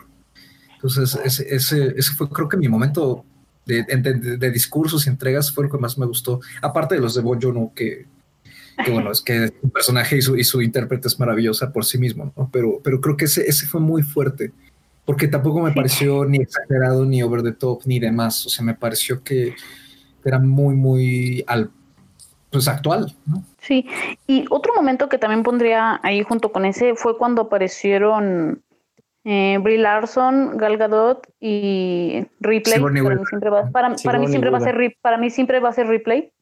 Mm. Eh, que dije, wow, o sea, es la, la primera heroína con la que muchas tuvimos que crecer y las que tenemos hoy, que hoy sí hay para elegir. Y vean que no tienen que enfrentarlas porque una sea de compañía A y otra sea de compañía B. Simplemente Sí, hay que agradecer que tenemos. Entonces, para mí ese momento fue muy bonito, ¿no? O sea, ver la, el pasado y el presente. Sí, le dieron su reconocimiento a, bueno, reconocieron, ¿no? Que, que Sigourney les, les abrió brecha a final de cuentas y mutuamente se echaron flores, entonces sí estuvo muy, muy bueno también ese, ese, ese momento como tal. Sí, estuvo bien, estuvo muy bien, la verdad. Em, A mí, por ejemplo, me gustó mucho también el montaje de cómo este, hicieron la presentación de la categoría de mejor canción, de la mejor banda sonora. Este, con la directora de la orquesta. Eh, tocando cada uno de los este wow, alguien, alguien me tiene que pasar quién le hizo su vestido porque oh, estaba muy muy padre paradrísimo creo que algo que quiero resaltar de la ceremonia es que eh, ya a nivel general hablando sí se nota mucho que a diferencia de los miembros de la academia que probablemente son bastante más este conservadores de lo que uno quisiera los productores de la y, que finalmente también es la directiva de la academia son muy conscientes de las críticas que se hicieron a, los premios cada, este año y otros años, pero este año en particular. Y sí fueron muy eh, reiterativos en, o sea, el casting que presentó los premios fue tremendamente diverso. Este, tuvimos ahí a Lin Manuel Miranda, unos protegidos, un montón de afroamericanos, este, mujeres, o sea, sí hubo un esfuerzo muy consciente de corregir, por lo menos a nivel de espectáculo, lo que estuvo relativamente mal representado, estuvo mal representado en las categorías. Eso sí, este, me pareció bastante eh, asintomático. Por ejemplo, el, el, el, monólogo de apertura de Steve Martin y de, este, de Chris, Rock. hizo muchos chistes sobre ese tipo de cosas. En el sentido, por ejemplo, también el, el rap que se aventaron. Chris Rock, Chris Rock hizo, el, hizo un chiste que hasta fue como incómodo de, no me acuerdo cuál fue, fue algo así como de la raza. sí, y fue así como. Sí, ya me acordé. Y todos fueron así como de, ay, aplauso incómodo. Ese momento me encantó, ¿eh? A mí no, yo, yo lo iba a poner en mis peores momentos. O sea, creo que Steve Martin y Chris Rock no, para mí no tenían química. O sea, no, no tenían química, no tenían ritmo. No, sí se sentía mal, pero varios chistes que aventaron estuvieron, el chiste que aventaron de Iowa estuvo fantástico y quedó a tono con la semana. Yo más bien creo que ahí, este, te digo, es como ese esfuerzo consciente de la academia de, reconocer que hay cosas que sus miembros hacen mal, porque a fin de cuentas, o sea, la directiva de la academia no hace las, no hace las categorías, las hacen sus miembros, que son como seis mil vatos y, personas ahí este, expresándose. Y ellos que les tengo que organizar todo el show ya este, a nivel de espectáculo, creo que sí fueron conscientes de eso y lo intentaron paliar. Por ejemplo, el, eh, el rap como este que hizo el, el, resumen de la ceremonia a mitad del, de, la, de la premiación estuvo muy que padre. Que ese también me sacó de onda, no sé de dónde, en qué momento salió y fue así como de ¿eh? Yo, yo, le, yo leí un tweet bastante padre que decía, si tienes que si tienes que tener un rap resumiendo tu ceremonia, es que tu ceremonia ya duró mucho tiempo. Sí. Pero, pero me gustó, o sea, me gustó, pero sí fue como... O, sea, por ejemplo, yo se los digo, a mí los Globos de Oro me da una flojera impresionante porque ahí nada más son tres horas de malos chistes y de categorías, ¿no? Aquí por lo menos tenemos música, montajes, este, in memoria y unas cositas más, ¿no? Por ejemplo, agradecí que este año no hubiera el discurso que cada año se aventaba de 20 minutos el presidente de la academia, ¿no? De, ¡ay, qué maravillosos somos! Y estamos... Eso, nada más aventó su comercial del museo y estuvo bastante más breve. O, por ejemplo, no presentaron tampoco todos los premios de este, de, gobernadores, ¿no? Que nada más las mencionaron este, ligeramente, pensé que tenían ahí a Gina Davis hablando 15 minutos como otros años, ¿no? Entonces creo que sí hubo también esfuerzos conscientes de hacer la producción mucho más ágil dentro de lo que te permite una premiación donde tienes que tener 24 categorías, 5 canciones y este, un in memoriam y aparte momentos cómicos por aquí y por allá, ¿no? Sí, como decías hace rato, y todavía no lo logran, pero yo creo que de las ceremonias de años pasados ha sido de las que me han parecido menos tediosas este, en su desarrollo. Aceptando ciertas cláusulas como que es un, un, programa que dura tres horas y media. O sea, eso sí creo que ya es un, es un tren que zarpó y no vamos a poder este, bajarnos de él en un largo rato, por lo menos. Igual como este programa que todavía no ha pasado a la tercera sección, así que algún otro momento que quieran este, eh, resaltar, este Carlos. Eh, ¿Favorito? No, no, no, no la verdad es que casi todos fueron, premiaciones tal, cual, entonces. O sea, la verdad es que me fue muy, no me fue tan mal en la quiniela como yo pensaba, fue muy bien, entonces. va, va, va. Bueno. Pues entonces pasemos ya a cerrar casi el programa. este, con, con la tercera sección, que son las fallas de los Oscar, que creo que ya discutimos un poco ahora, pero bueno, vamos para allá.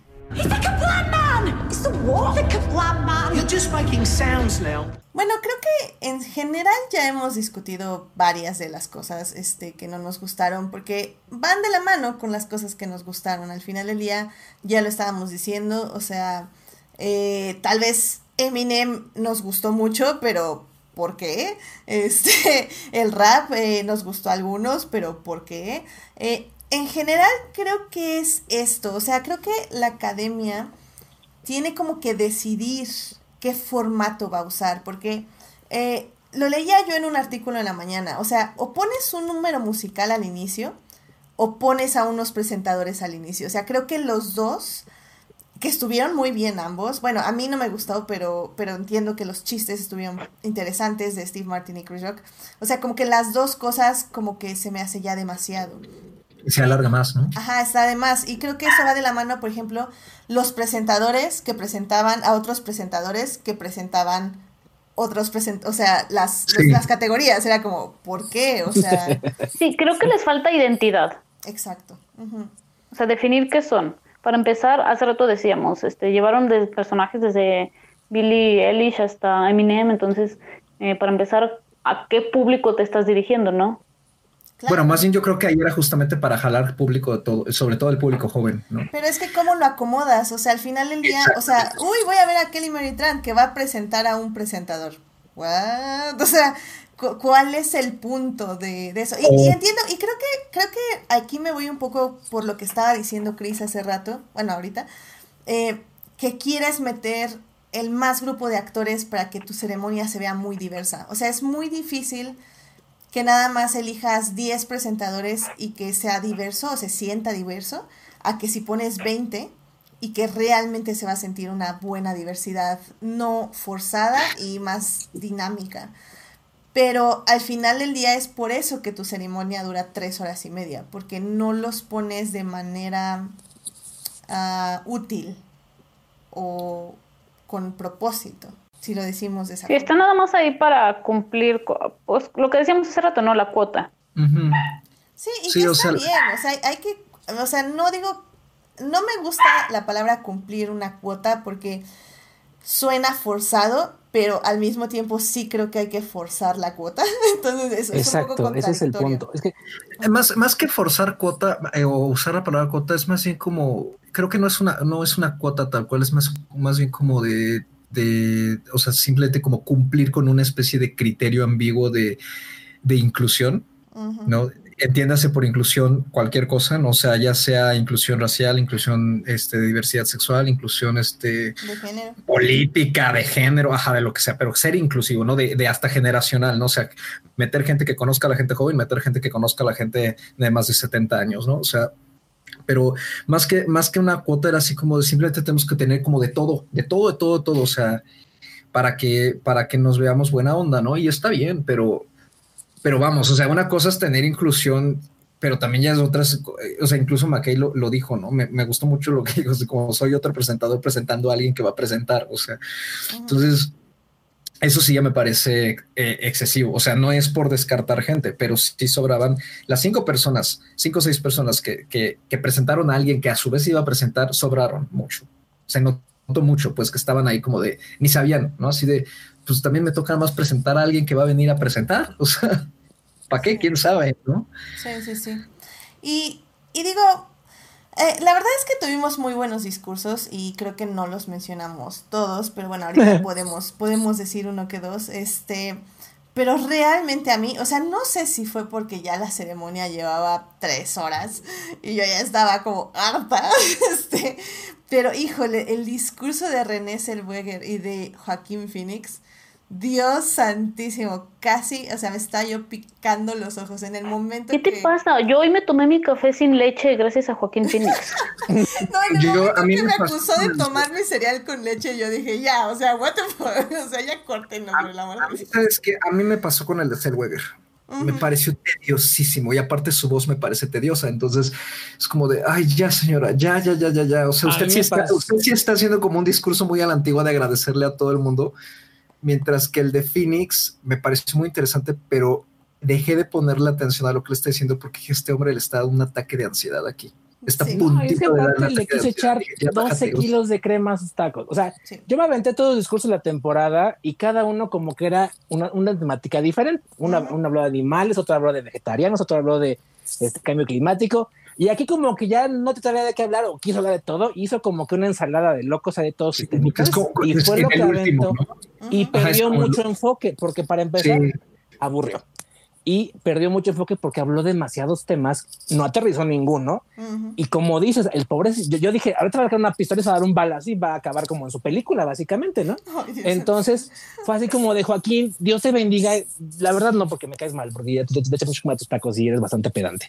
Pero sí fue así como de un solo tema hubiera sido mejor. O sea, ya te acepto que me regañes y que me digas que nos vamos al infierno porque probablemente lo que va a pasar, pero un solo tema. O hablamos de animalitos, o hablamos de, de vegetarianos, o hablamos de cambio climático, o hablamos de coronavirus de lo que quieras, pero nada más un solo tema. No tienes que, no sé, o sea, no tienes que, o, o salud mental que tu película, por lo menos, pero ni te acordaste de eso porque estabas más endiosado en ver qué maravilloso eres con otros temas, ¿no? Entonces yo creo que sí, ay, Dios, ya ojalá tengamos otra, otro ciclo del año que entra con este hombre porque sí ya está, no sé, ya, ya no lo tolero definitivamente a Joaquín Phoenix. Sí, ya cayó de mi gracia toda esa temporada y su discurso sí fue completamente sobrado. Este, el de René me gustó porque a final de ah. cuentas sí estaba muy nervioso y sí estaba hablando de otras cosas, pero a final de cuentas tuvo que hacer lo que tenía que hacer, que era hacer un homenaje a Judy Garland, que es la, a fin de cuentas de la que le llevó a ganar como tal el premio. Y esta parte de que los héroes nos inspiran y de que los héroes eh, nos unen estuvo bastante bonita y Judy Garland sí se lo merece porque pues es una icono. Para la academia, René es una mejor Judy Garland que Judy Garland, ¿no? De hecho, sí, tristemente. Porque Judy Garland nunca le dieron uno. no, yo iba a decir que y yo también iba a mencionar los discursos que creo que dieron tantos durante toda esta, estos dos, tres meses, tanto eh, actores y actores de reparto. Entonces, como que el último fue así como de, ay, ¿ahora de qué hablo? Chin, Ingesu, ah, ah, leche.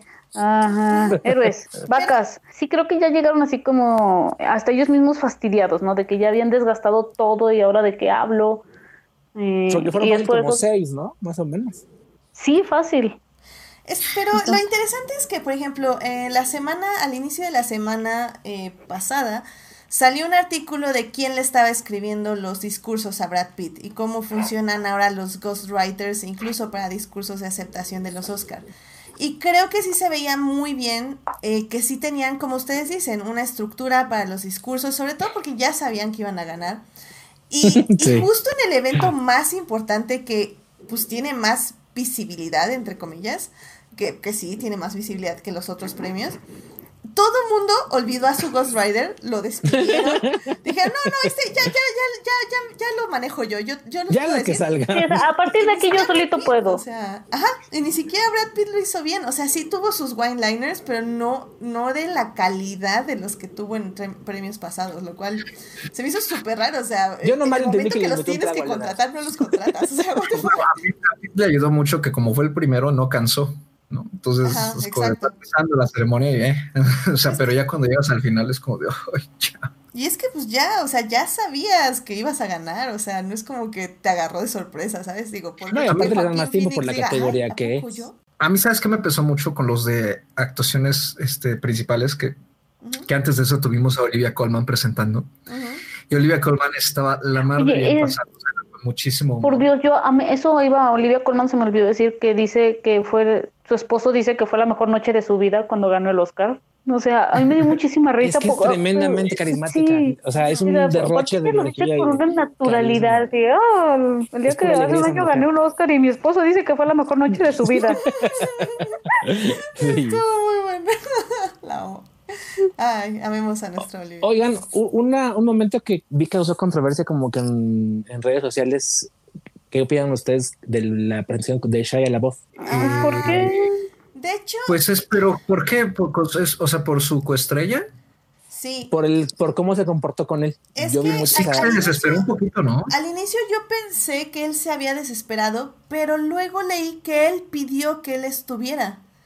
O sea, que esa fue su condición. o sea, para ir a presentar los Oscars. que, ya luego cuando lo buscamos, exactamente, es muy amigo de. Son muy amigos. Y, y Shaya le, le, le, le, reconoce que en cierta manera le salvó la vida, ¿no? Porque cuando filmó la película que, film, que, filmó con él, eh, pues estaba básicamente al borde de, de, de, matarse o de volverse loco, ni cosa por decirlo, y que hacer esa película y trabajar con él lo sacó de ese, de ese, de ese lugar y y lo salvó.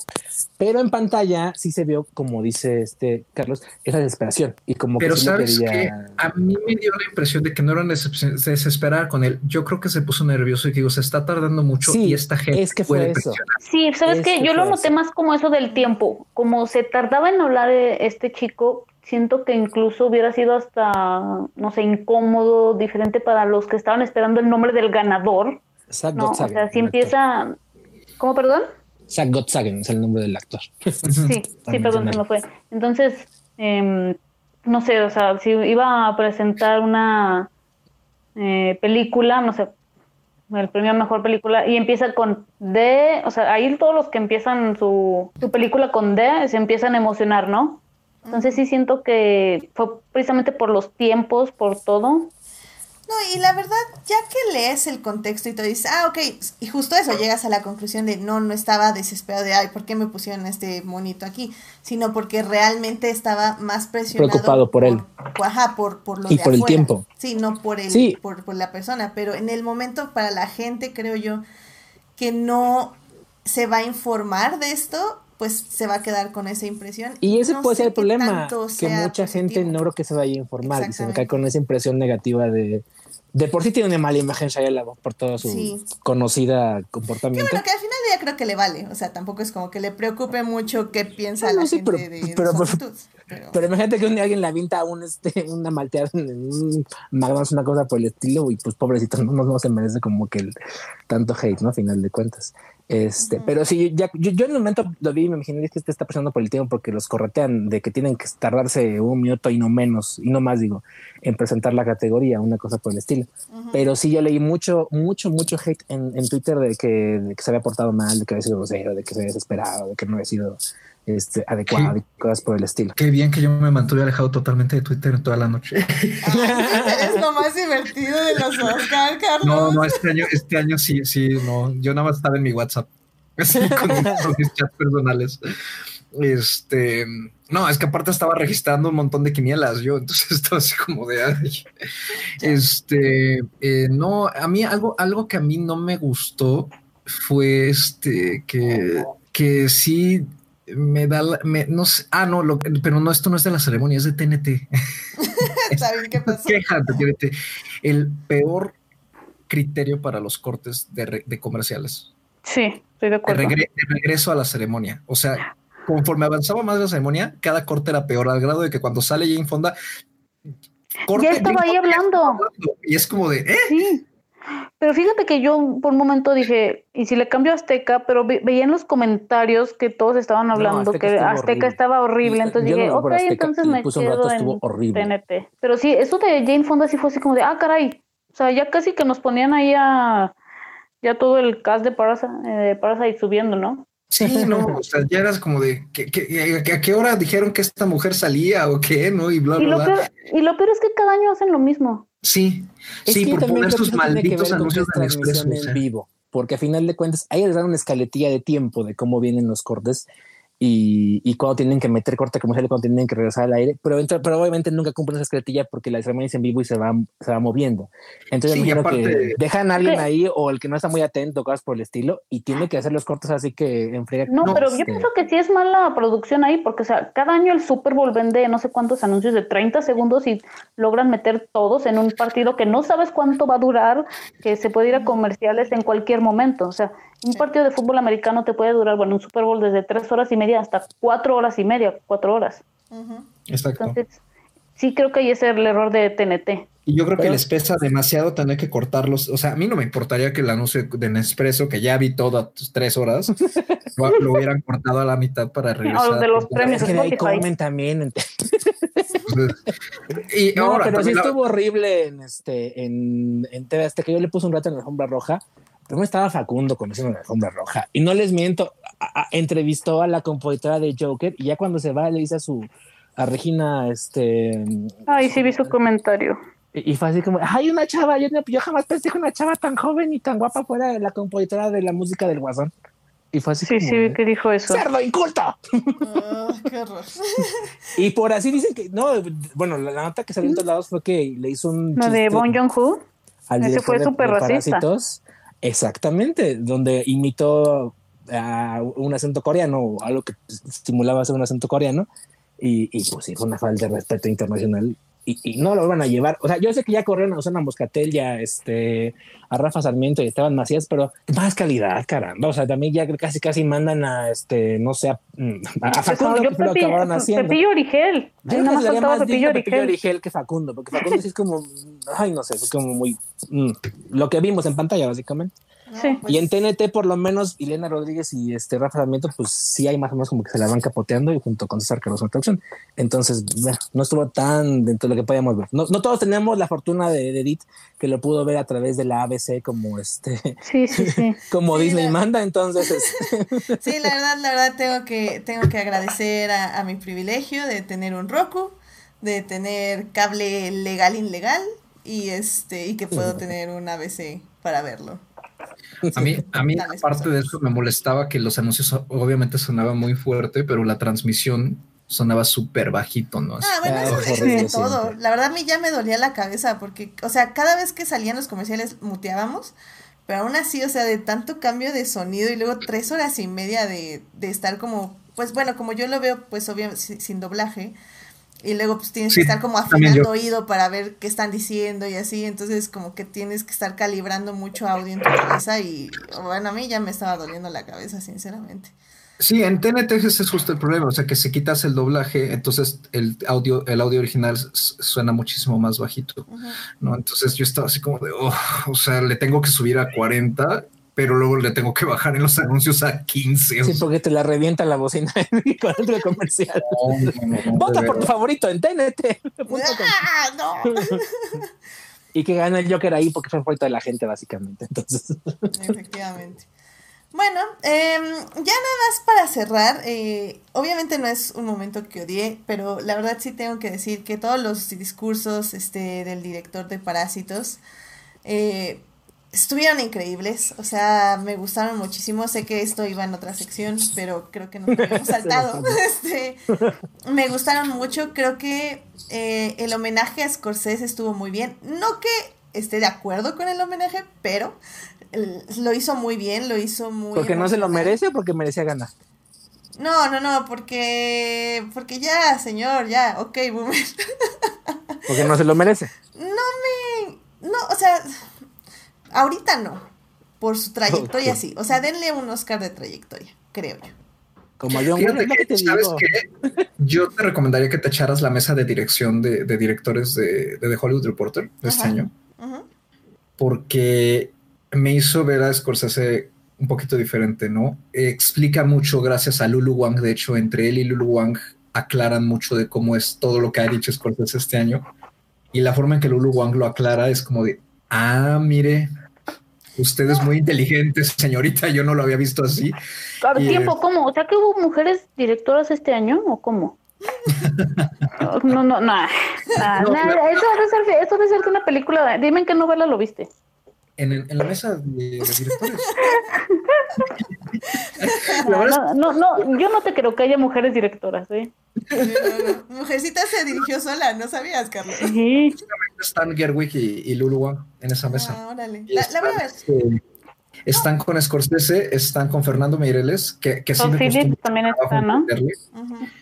Este, porque si fue así de, ay señor, creo que le entendería más si usted hablara en portugués este, que, que, en inglés este, sí, sí tiene un acento muy, muy extraño. Y, este, y estaban también Todd Phillips y Noah, Noah Baumbach. Mm, sí, yo la verdad sí lo vi, pero yo honestamente no soporto a Todd Phillips. Es, sí, no, lo que pasa es que cuando, en cuanto sale Todd Phillips ahí lo presenta, este señor parece pervertido ahí metido entre esos cinco, o sea. Déjame eso, o sea, le quiere, le quiere explicar a todos.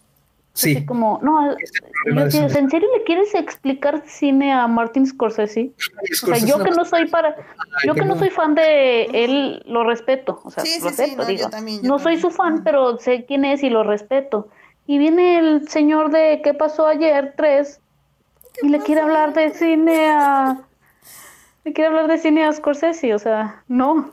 Sí, no, estoy, estoy, de acuerdo. Es que, eh, o sea, creo que mi relación con Scorsese es, es de respeto. Eh, obviamente, eh, estoy muy de acuerdo con todo lo que dice, o bueno, casi todo lo que dice y cómo analiza cosas así, pero Pero la verdad ya es un cine con el que no, personalmente no puedo estar, pero, pero me interesa ver lo que dice el cine y cómo, cómo piensa del cine y todo esto, o sea, creo que, creo que es muy valioso y sí. Voy, voy a ver esa mesa, yo tengo ahora ya muchísima curiosidad y... La de actrices también es muy buena, ¿eh? ¿La de cuál? La de actrices. sí, la de actrices está muy Sí, buena. generalmente sí las veo, no sé por qué ahora se me fue, pero, pero sí, sí, la voy a, la voy a buscar para oírla mañana. Ah, Y mi momento favorito de la mesa de directores es Ajá. justamente con Greta Gerwig. Ay, Greta. El, el moderador le, el después de preguntarle hacia todos diferentes cosas, la primera pregunta que le hace Gerwig es, Greta le dice, ¿tú qué defines como cine? Para ti, ¿qué es el cine como definición? Y se, y se queda así como de, why me? O sea, es como- y todos los demás así de, "Uf, qué bueno que no me tocó esa pregunta a mí. No, pues sí, no. La más ambigua, amplia y su random. respuesta, su respuesta es muy buena. Ah, qué mí. bueno. que- Ah, la voy a ver, la Sí, voy a ver, la voy a ver. Sí, sale un ojo. Nada más que te digo aguas porque Todd Phillips cada vez que lo enfocan en la cámara es, no. ¿tiene cara de pervertido o tiene cara de que se está comiendo a Martin Scorsese con los ojos? Y, y aunque no, y aunque lo nada más lo escuches y no lo veas así con los ojos cerrados, o sea, no, no, no sé, yo no lo soporto a Todd Phillips, es, así- es muy pesado el tipo. Sí. Sí, la verdad es que este Bon Hu yo creo que solo lo mencionó así como por por por pues por no ser mala onda. A, a él ya Sam Mendes, así como, ay, Sí, Sam no Mendes tiene y nada todo bueno es que decir de los onda". dos. Sí, así No tiene chido. nada bueno me, que decir de los dos. sí, sí, sí, me, me caen bien. Se ven chidos. Son buena gente a lo mejor. a lo Se, mejor. se ve buena onda. Bueno, Toddler probablemente no, porque ahí se ve que es un petardo. Pero Sí, sí. Pero en fin. yo, te- yo tenía un momento nada más, más Sí, quería comentar que no me ya vayan gustó. cerrando, vamos cerrando. Muy bien. Este, a mí no me gustó el In Memoriam porque Billie Eilish canta con una flojera y Oh una God, apatía. me Yo nunca había visto a esa chica y ni sabía bien quién Oh era. Solo God, es que ahí sí ya estamos viejos porque pues es la ganadora del Grammy de este año y este Sí, o sea, me enteré que existía cuando ganó. y yo creo que por eso le invitaron básicamente porque ganó el Grammy este año, no creo que por Monse otra me está dando algo. por otra Ayúdame. razón. Ayúdame, Monse. Me está dando algo. Ah, No, yo del, del In Memoriam me quedé pensando, Oh my God. ¿sí apareció Luke Perry o no? No, no, No. apareció. Desgraciados cerdos incultos. O sea, él apareció en una de las películas nominadas y ni así fueron para ¿En cuál apareció? One Upon a Time in Once Hollywood. Upon a Time. Ah, bueno, es que yo la verdad no lo ubicaba. O sea, ubico el nombre, pero no ubico al actor. Mm. Entonces, No, ya me metí a buscar porque me preguntaron, ¿y si ha actuado en cine? Dije, déjame ver, y resulta que tiene como 30 películas en su carrera, entonces este, no era como que no fuera este. Pero que estuvo reconocido, Fernando sí estuvo mal que se les pasara. Este, o sea, reconocen a Kobe Bryant, que me cae muy bien, tú lo quieras, pero pues no era un actor, bueno, no tiene tanta Ganó un para- Oscar. y, y le dieron ahí su entrada principal y toda la cosa. Entonces sí se me hizo mal plan que no estuviera ahí Luke Perry en el In Memoria. pero sí, bueno, tristemente siempre, siempre les falta gente. Siempre, o sea. Bueno. Estuvo Fernando Luján y por eso nos pusimos así contentos. Don Fernando Luján ahí estuvo representando a México este, este año. Memorial pues. representando. Digo, qué triste que se nos murió, digo, qué feo, digo, aunque ya estaba grande el señor, pero pues ahí no, eh, lo recordaron y lo reconocieron. También estuvo ahí, pues, este Peter Mayhew también, que el año pasado este, Ah, falleció, nuestro querido Chubaca. Ay, Chewbacca. Que, que Kirk amo- Douglas, que falleció hace tres días. Kirk Douglas, que lo, lo metieron también porque. Y, y creo que Fue de cerró, último de hecho, momento. ¿no? De Fue último con el que sí, cerró. con, abrieron con Kobe y cerraron con Kirk Sí. Douglas. Ah, yo a Kobe Bryant no lo vi. Al principio salió. Es que fue, el- es que hecho fue el no pusieron primerito y pusieron, y una pusieron cita. una cita de él. Ah, ya. Sí, o sea, después vi la foto, pero sí, justamente porque vi la foto en línea, dije, ay, no, no lo vi. Dije, seguramente en ese momento volteé a mi teléfono. O De sea, hecho, su cara no la pusieron en la pantalla principal, sino que la pusieron en la pantalla que tenían arriba, que hacía como una olita, por así decirlo. Ahí pusieron su foto y su. Y ya luego se bajaron la cámara a la pantalla principal. Este, pero sí, no, no me gustó como cantó Billie Eilish, cantó como con flojera y apatía Yesterday y, y, y fue así como de, Que también esa canción fue elegida, yo creo que por el ¿Sabe? boom de. Por Yesterday. Sí, además, bueno, no sé, esto va otra vez con la estructura. Siento que estuvo ya muy al último el In Memoriam, ¿no? Sí, pues Y- faltaban nada más las tres categorías principales. ¿no? Generalmente va como en medio, es así como precisamente para que la, casi casi que el break, ¿no? Es así como el intermedio, vayan al baño, no sé. Y estuvo casi al final. Sí, esta vez estuvo casi al final y así como de. Creo que fue a las 10, de hecho, cuando se ya faltaba media para acabar la ceremonia. Justamente antes de Coleman. O sea, ya fue el mero final. Sí, faltaban nada más las tres categorías de actores y, y, digo, las dos categorías de actores y película. bueno, nada más tengo que decir que este podcast es stand de Billie Eilish y no se va a volver a aceptar que hablen mal así de mi bebé. se veía preciosa con su pelito verde y con su este el vestuario que llevó en la alfombra roja estaba muy simpático el de este ay y sus reacciones fueron las fueron las mejores. Fue la que más memes nos dio esa es una de mis quejas Sí, sí, fue, fue quien más siento, siento que esta ceremonia estuvo demasiado enfocada en los premios y o sea es, pues, al final ese es la, el objetivo no pero sí siento que sí les hace falta un host porque ¿Por qué? De ahí viene la falta de identidad, siento yo, como que no, no se terminan de definir porque llegan unos y hacen chistes. Eh, de una cosa. Que sí, de una cosa, luego llegan otros y se ponen a cantar, como Maya Rudolph y Kristen Wiig, luego llegan otros y chistes, eh, chistes de política, entonces como que sí. Luego llegan los gatos. siento que no hubo ningún momento memorable. a mí también. Así como el de la selfie o no sé, digo, no todos los años podemos tener eso, pero sí siento que este año, y digo, o sea, esto es a lo mejor por el bien del cine, pero si te fijas, estamos hablando más de los premios que de otros años que hablábamos precisamente de las selfies o que dijeron el nombre de otra película o de estos memes o de no sé qué. Bueno, yo creo que eso se ve en la audiencia, en la audiencia, ¿no? Sí. Fue el, o de John Travolta, la menor audiencia de todos los yo, tiempos, la historia. 20 millones yo no tengo problema en general. O sea, a mí no me molesta que no haya host. De hecho, creo que fluye más el programa porque justamente siempre he sentido que, digo, tiene mucho que ver con cómo conecta cada uno con el host, ¿no? Me ponen a DeGeneres eh, y, y, la verdad es que digo, no, denle a esta mujer todos, ¿no? Kimmel me cae muy bien, pero la verdad es que fue un lastre. O sea, se, le apagó la creatividad a la pasada la hora. Es que te das cuenta, el host como que le quita internacionalidad a la, a la ceremonia, porque el host regularmente es algo que hablaba mucho a la audiencia norteamericana pero nada al resto del mundo, porque sí, o sea, salía este Ellen DeGeneres, salía este Jimmy Kimmel, salía este, ay, ¿Sabes? Por ejemplo, a mí me gustó y era así como de, pues luego no toda la gente tiene sus chistes y era como que un drag de 15, 20 minutos al principio para su monólogo y luego cuando salían cada 20 minutos a nada más decir un chiste y presentar a alguien que es lo que ahorita cambiaron con los actores que presentan actores. Pero algo que yo sí noto mucho, yo sí notaba mucho es que el problema del host es que funciona muy bien en la primera hora, sí, pero después siempre la segunda hora se olvida del host y cuando regresa en la tercera hora es un lastre. O sea, ya es como de, ay, o sea, ya, ya que, porque ya queremos que acabe, ya no queremos que, que haya que un segmento de un sketch de 10 minutos. Y es que como es algo que, o sea, necesitas un buen improvisador, porque como bien estamos diciendo, es una ceremonia que se hace al minuto. Entonces al final del día tienes, necesitas alguien que esté leyendo el, el humor del lugar y el ambiente. Y creo que no todos saben hacer eso. Entonces, no sé. O sea, creo que, creo que ambas opciones funcionan, pero, pero Sí, pero que, que sea bueno. Un director creativo, al menos, si no tienes un. Sí, porque, bueno, yo también me voy a, ¿por qué no tener a, no te voy a decir a 10, a 20, pero sí a al menos eh, dos hosts, ¿no? O sea, lo hemos visto con Tina y Amy, lo, James Franco y Anne Hathaway no cuentan. Eh, Andy Samberg y esta, ay, se me fue su nombre, se me fue su nombre la chica de, entonces sí, bueno, o sea, digo, no sé, a mí sí se me hace demasiado pesado a veces sin host y pienso, sí, Sandrao. Y digo, pienso que de ahí viene incluso tanto bajo de, tanto el bajón del rating, ¿no? Pudiera ser que el bajón del rating nadie lo quiere aceptar, pero sí es por las películas que nominan a final de cuentas porque no son películas. Este, pero ¿cuántas, ¿cuántas personas no vieron Joker? No, es que mira, el año, el año pasado, una, o sea, y... Esta es la, ¿cómo? Creo que esta es la, no sé, que, es de los años en los que las nominadas más dinero han recaudado.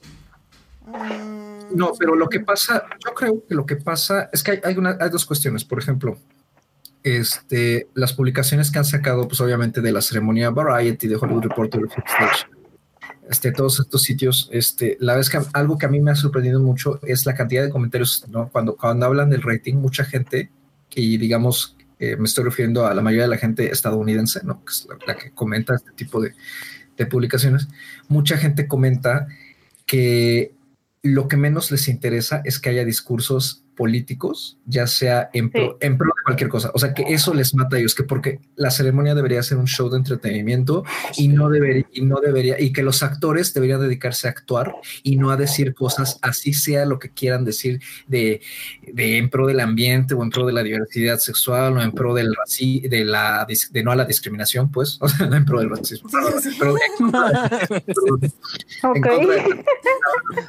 que los actores, o sea, como decían, los zapateros sus zapatos, ¿no? Y que cuando, cuando se pone así la ceremonia se vuelve muy pesada y que a nadie le interesa, ¿no? Y, extrañamente fue la ceremonia con menos discursos políticos. Sí, fue muy apolítica, muy apolítica. O sea, y entonces Joaquín y el principio creo que no hubo como más allá. y son, son comentarios en general también con, o sea, por la forma que están escritos y el tipo de expresiones que dices, hijo, es que toda esta gente sí es como hijo, como, como pues, republicana, ¿no? sí. de hecho. Eso. Pero, pero en general es lo que yo noto mucho de, los comentarios este, anglófonos. Y, curiosamente, en, en, los comentarios que he visto de medios este, aquí, todos los comentarios son, es que a nadie le interesa justamente ver una ceremonia en la que premian películas que nadie vio. justo vi cinco comentarios seguidos en publicaciones de la jornada, por ejemplo, y de, de Milenio que decían, es que premian, es que deberían entonces premiar cine comercial, ¿no? Y me quedé así como de, y, o sea, ¿y 1917 no es cine comercial o qué onda? O sea, es, mm. la ceremonia del cine comercial. En, eh, sí, pero, eh, por ejemplo, leía un... Una cosa ya es cine más. Cuando, hubo este debate de, de, de meter la categoría de mejor película popular, ellos hablaban de que los Oscars que entregaron entre los 40 y 70 nueve de cada diez premiaban una película que había quedado, como, mejor película, premiaban una película que había quedado en el top 10 de las más taquillas de ese año. Y sí, hablamos de que, o sea, lo que bien se llevó, el, este, el, Mago de Oz, La Danza Rebelde, My Fair Lady, todas ellas fueron películas que fueron trancas taquilleros. Y de los 70 para acá empezó a ser al revés, empezaron a premiar películas que ya no veía la gente y yo creo que eso, no creo que sea la razón única, porque es un problema multifactorial, pero yo creo que sí es un factor importante. La, la en películas que la gente casi no ve. O sea, a final de cuentas, Parásitos no ha sido un taquillero en Estados Unidos y, y 1917 y Jojo Rabbit, no, o sea, ninguna tiene, si tendrán 100 millones, creo que es mucho. Este, y creo que 100 millones más alcanzó por Ferrari, una cosa por el estilo. no es el caso. No, y mira, yo me acuerdo con esto y creo que aplica aquí en México o al menos aquí en mi, en mi queridísimo Aguascalientes un chiste que dijeron en unos, precisamente Golden Globes, tiene Jamie que decía, vamos a premiar a las películas que tienen dos semanas en cartelera, ¿no? También. Y es eso, o sea, al menos aquí en México sí es así como de, sí, no, no alcanzó a ver todas las nominadas porque para empezar algunas no llegan. Pero también, o llegan todas la misma semana. O noviembre nadie las vería. Ese también es otro problema. Sí, pero te digo, o sea, llegan todas la misma semana, entonces es así como eh, difícil. Entonces, aquí en México, pues sí, es eso, ¿no? Ya hasta después decir, oh, esta ganó eh, la eh, ganadora del Oscar, tal película. La ganadora del Oscar Suicide Squad, no sé, ¿verdad? Ahora, también hay otra cosa, Pablo. Yo conozco mucha gente que justamente no vio, no vio Ford contra Ferrari, ni, ni Parasite, aunque, aunque tienen meses que se estrenaron. Exacto. Entonces, y es como Porque de. nadie ah, las pela cuando estrenó. O sea, Ford Ferrari estrenó en octubre, ¿no? No, me acuerdo. No, y fue muy taquillera. Fue, fue eh, Ford contra Ferrari aplastó en taquilla a, al blockbuster que estaba, que con el que se presentó esa semana. Justamente fue el número uno en taquilla en, en, México. Increíblemente, pero es como de. O sea, tú qué vas a saber que va a estar nominada a mejor película en cuatro meses, ¿no? O sea, digo, en ese sentido uno no puede prever qué va a estar nominado en, en las categorías, cuál, qué va a ser lo más sonado. Eso sí es cierto. O sea, uno no es este, eh, vamos, adivino, ¿no? Salvo que conozcas ya el medio y digas, hijo, es que esto sí va a estar, a, lo mejor no más en lo técnico, pero va a estar, ¿no? Pero este, pero en parte sí tiene que ver eso. Y hay otros comentarios que eso, esos son los que más me han hecho reflexionar, que dicen, es que para qué ver la ceremonia que es pesada de ver, o sea, aunque, aunque los premios este, sean padres, es pesada de ver por su duración, pues por la inversión de tiempo, cuando a partir de en unas cuantas horas más puedes ver ya cada premiación individual en el canal de YouTube de la academia, en Instagram, puedes verla, este, incluso, y, como dice mucha gente, yo la vi en línea. Mucha gente la vio en línea. Tal vez debería ser más, acercarse más al público. Atraer nuevo público, siento yo.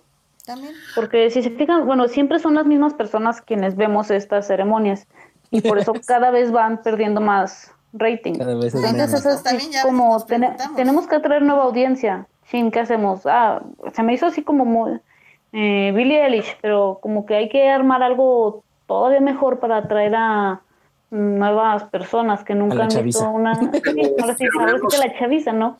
Pero cómo atraerlos para que vean y, y no de películas que casi no vieron. También a la audiencia masiva. O sea, ese es sí, sí, sí, o sea, yo, yo no dije, por eso no dije la chaviza, yo dije al público en general. Sí. Pero es para, o sea, más audiencia, pero para TV, porque yo creo que la audiencia en línea sí es muy fuerte. Para mí sí es muy, muy fuerte. Sí, pero yo creo que sí es lo mismo que decía Monse. Es un, eh, un target este, de, de, audiencia eh, muy específico. O sea, básicamente nos mudamos de la, mejor se mudaron de la tele al, al, al, internet, pero en términos netos no, no, creo que haya aumentado mucho el, espectador interesado en, la premiación como tal. El futuro y fíjate que este, pienso que aquí va a entrar el streaming. Ajá, exacto. Este, el futuro está en, ya hacerle caso a lo streaming. O sea, ya darle más peso a Netflix, darle más peso a Amazon, a Hulu. O sea, porque realmente ahí, ahora sí que ahí está el futuro del cine, ahí están las mejores oportunidades de cine. Y en este aspecto, pues, o sea, de los premios, Netflix se llevó dos. Eh, y nada más, digo, pero al final del día, o sea, ya, ya empieza a ser un referente. Entonces, eh, no sé, o sea, tal vez ya hay Sí, yo pienso que, como dices, el futuro y la respuesta probablemente está ahí en el streaming. Nada más que siento que todavía están siendo como rezongones los viejitos, ¿no? Sí. Como, o sea, como, que como la, que Como la abuelita de los tres García, ¿no? De que no, que no hay que no. no me voy a dejar, no me voy a dejar. O sea, están viendo que no le doy premios a Netflix, ¿por qué voy a pasar mis premios, que toda la vida los he transmitido por televisión abierta, bueno, para ellos, ¿verdad? Eh, por televisión, ¿y por qué los voy a mudar a internet? ¿Qué, qué, es eso? ¿No? Han de decir los, los señores estos. Y este año Netflix sí estuvo castigado, ¿eh? O sea, sí se notó mucho ese castigo a Netflix. Mientras, o sea, tuvo más fue el estudio con más nominaciones, pero inversamente fue el que él tuvo menos, menos premios, mientras que incluso el año pasado ganó más, ¿no? Muy bien, chicos. Es yo también pues creo que fue, más débil su, su, oferta en, cuanto a su premiabilidad, por así llamarlo. ¿no? También. El año pasado venía más fuerte en premiabilidad, por lo menos. Bueno, chicos, pues muy, muy interesante plática, pero lamento ya cortarlos y ponerles la musiquita de los Óscares, porque efectivamente no duramos tres horas y media, pero no quiero que duremos tres horas y media, así que... Que eh, podríamos, de hecho. Podríamos hacerlo, pero no lo vamos a hacer, porque en este momento tendríamos que tener el número musical de Into the Unknown, así que... Exactamente. El Elsa es lo mejor del mundo. Y luego tú nos rapeas, Edith, para saber con broche. Sí, vas a, vas a rapear el resumen. Ándale. Estaría fantástico. sí, pero no va a pasar.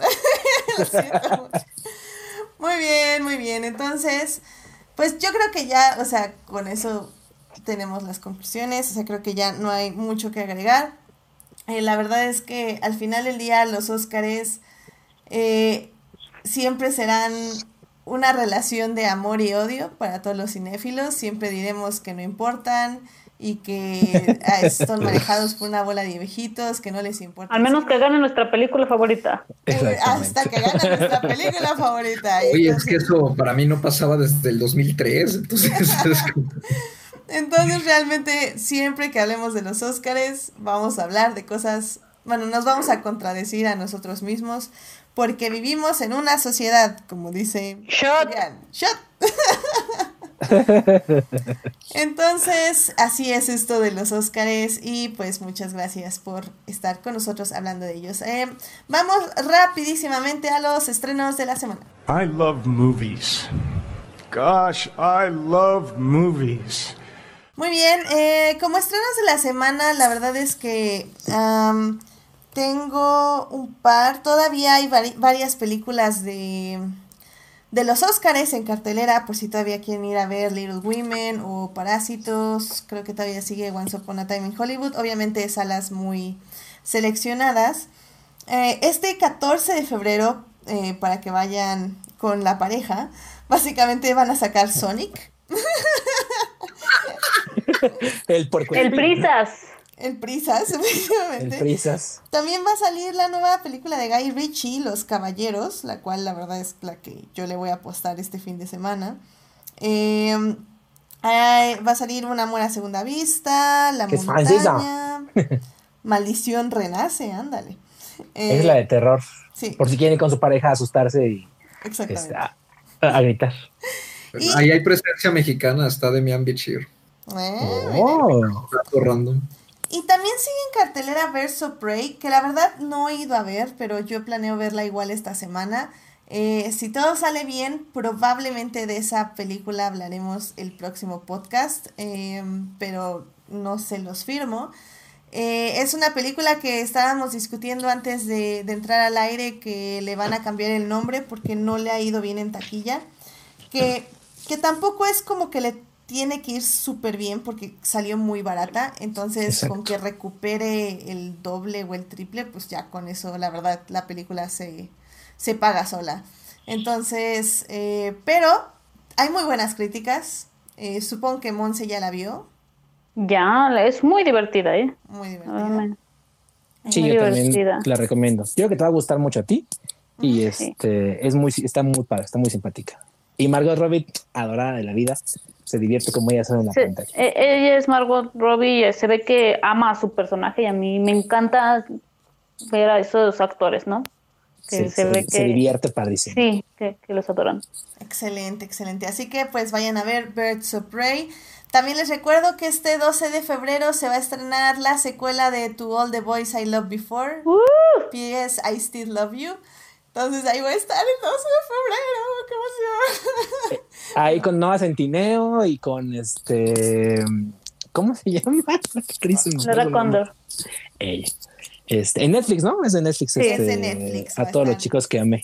En su Netflix más cercano. En su Netflix de confianza la podrán encontrar. Exactamente. Dice que llega y también, también solo para esta película, pues supongo que ya la vieron, pero a mí me encanta que el 14 de febrero llega Eterno Resplandor de una mente sin recuerdos a Netflix. Nice. Hace o sea, esa peli la vi como dos veces hace como 10 años, así que una de esas la veo, ¿eh? Quiero ver qué tal la envejeció. Yo me acuerdo que era buena y me gustó. Sí, yo también. Igual tenía como 15 años, creo que la vi más o menos. Probablemente yo también. Entonces fue más de más de 10 años.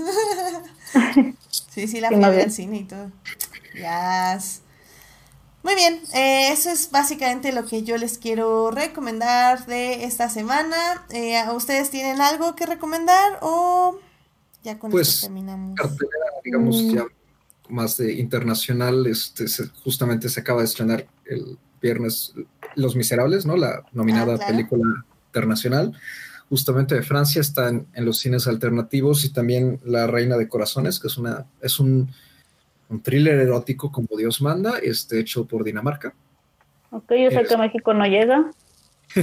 Digo, Aguascalientes, perdón. y este, y pues también anda, esa anda en medios alternativos, por ahí dicen, y este, pero sí son como dos propuestas que, que, han sido en general bien recibidas, y este, La Reina de Corazones fue la propuesta de Dinamarca justo para, para película internacional en esta ceremonia, que pues no, obviamente no quedó, este, pero nominada, pero sí son como dos de las novedades de ese circuito. Sí, y al final del día, digo, también lo tenemos que decir, en medios alternativos, pues ya puede encontrar también Jojo Rabbit, Knives Out, ya también está en Todas las nominadas ya están en medios alternativos. estoy viendo que ya está Frozen 2, qué emoción. Sí, digo, ¿qué? ¿Sabe qué?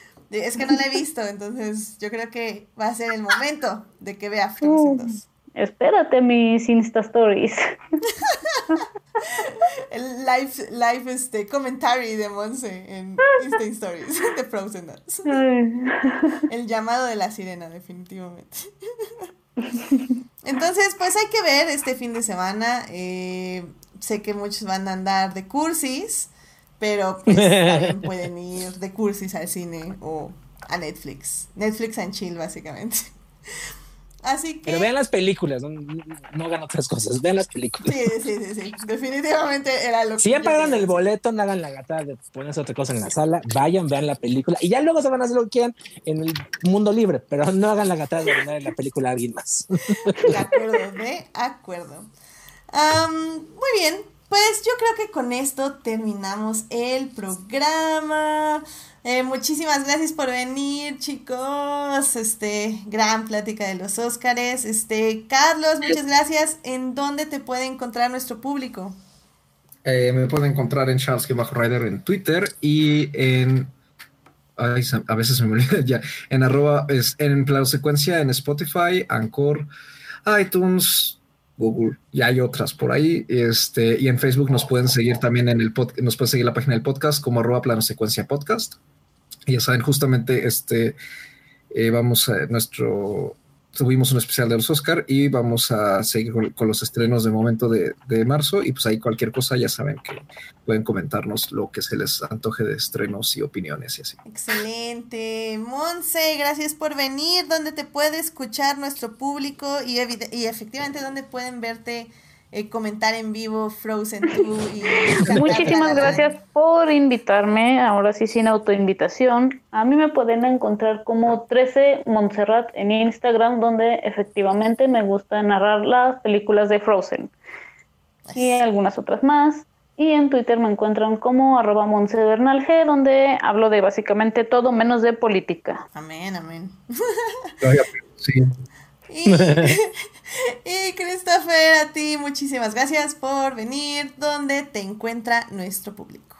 Muchas gracias por invitarme, es muy bonito proyecto y ojalá dure mucho tiempo y pues cuando se pueda, pues aquí, que, siempre que nos recibas aquí, pues con mucho gusto estamos.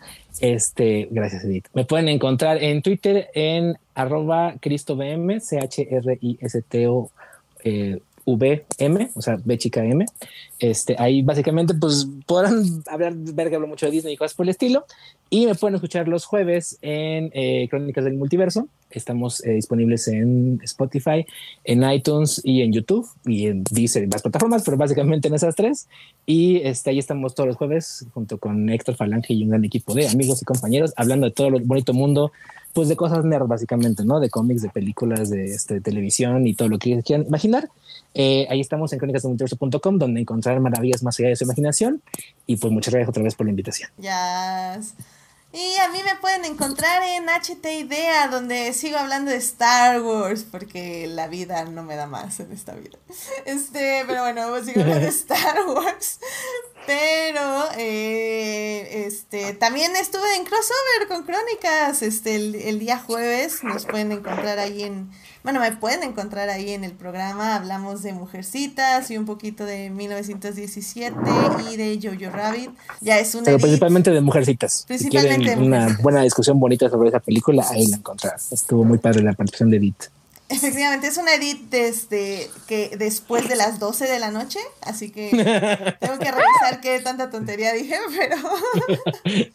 no, estuviste en el punto. No lo haga, compa. pero bueno, así, así es eso de crónicas, no sé cómo le hacen, cada día los admiro más, así que vayan a escucharlos.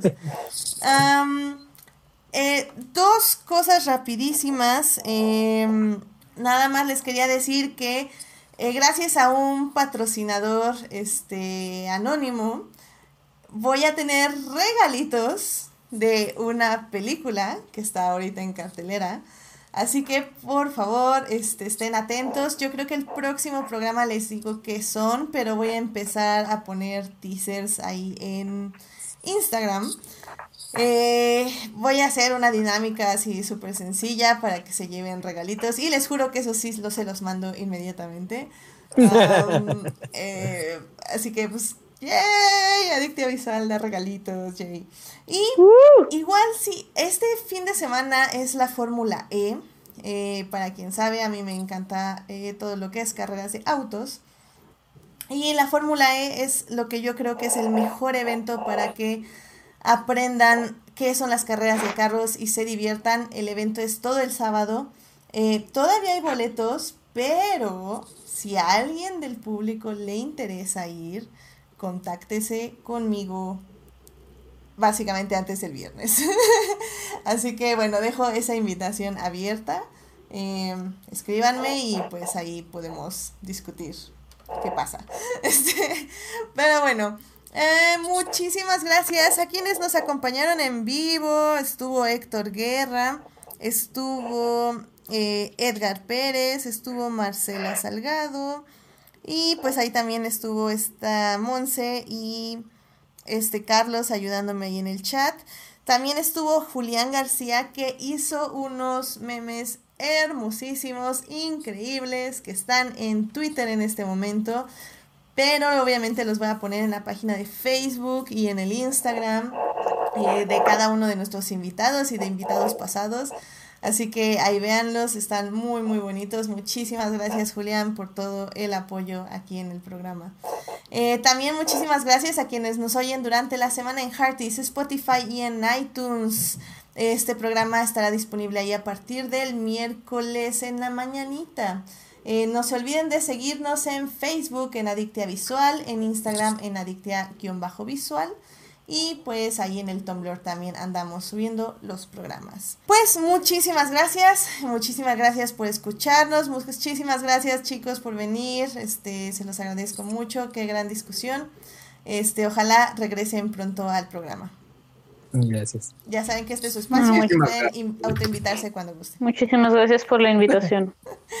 Muy bien, pues cuídense mucho, que tengan muy buena semana todos. Y, ah, este, perdón, este Julián está recomendando el anime Promare, eh, que ya lo pueden ver en medios alternativos, así que es ya ahí también una, este, una recomendación si les gusta el anime. En fin, pues que tengan muy bonita semana, muy buenas noches, cuídense mucho, nos vemos. Bye. Bye.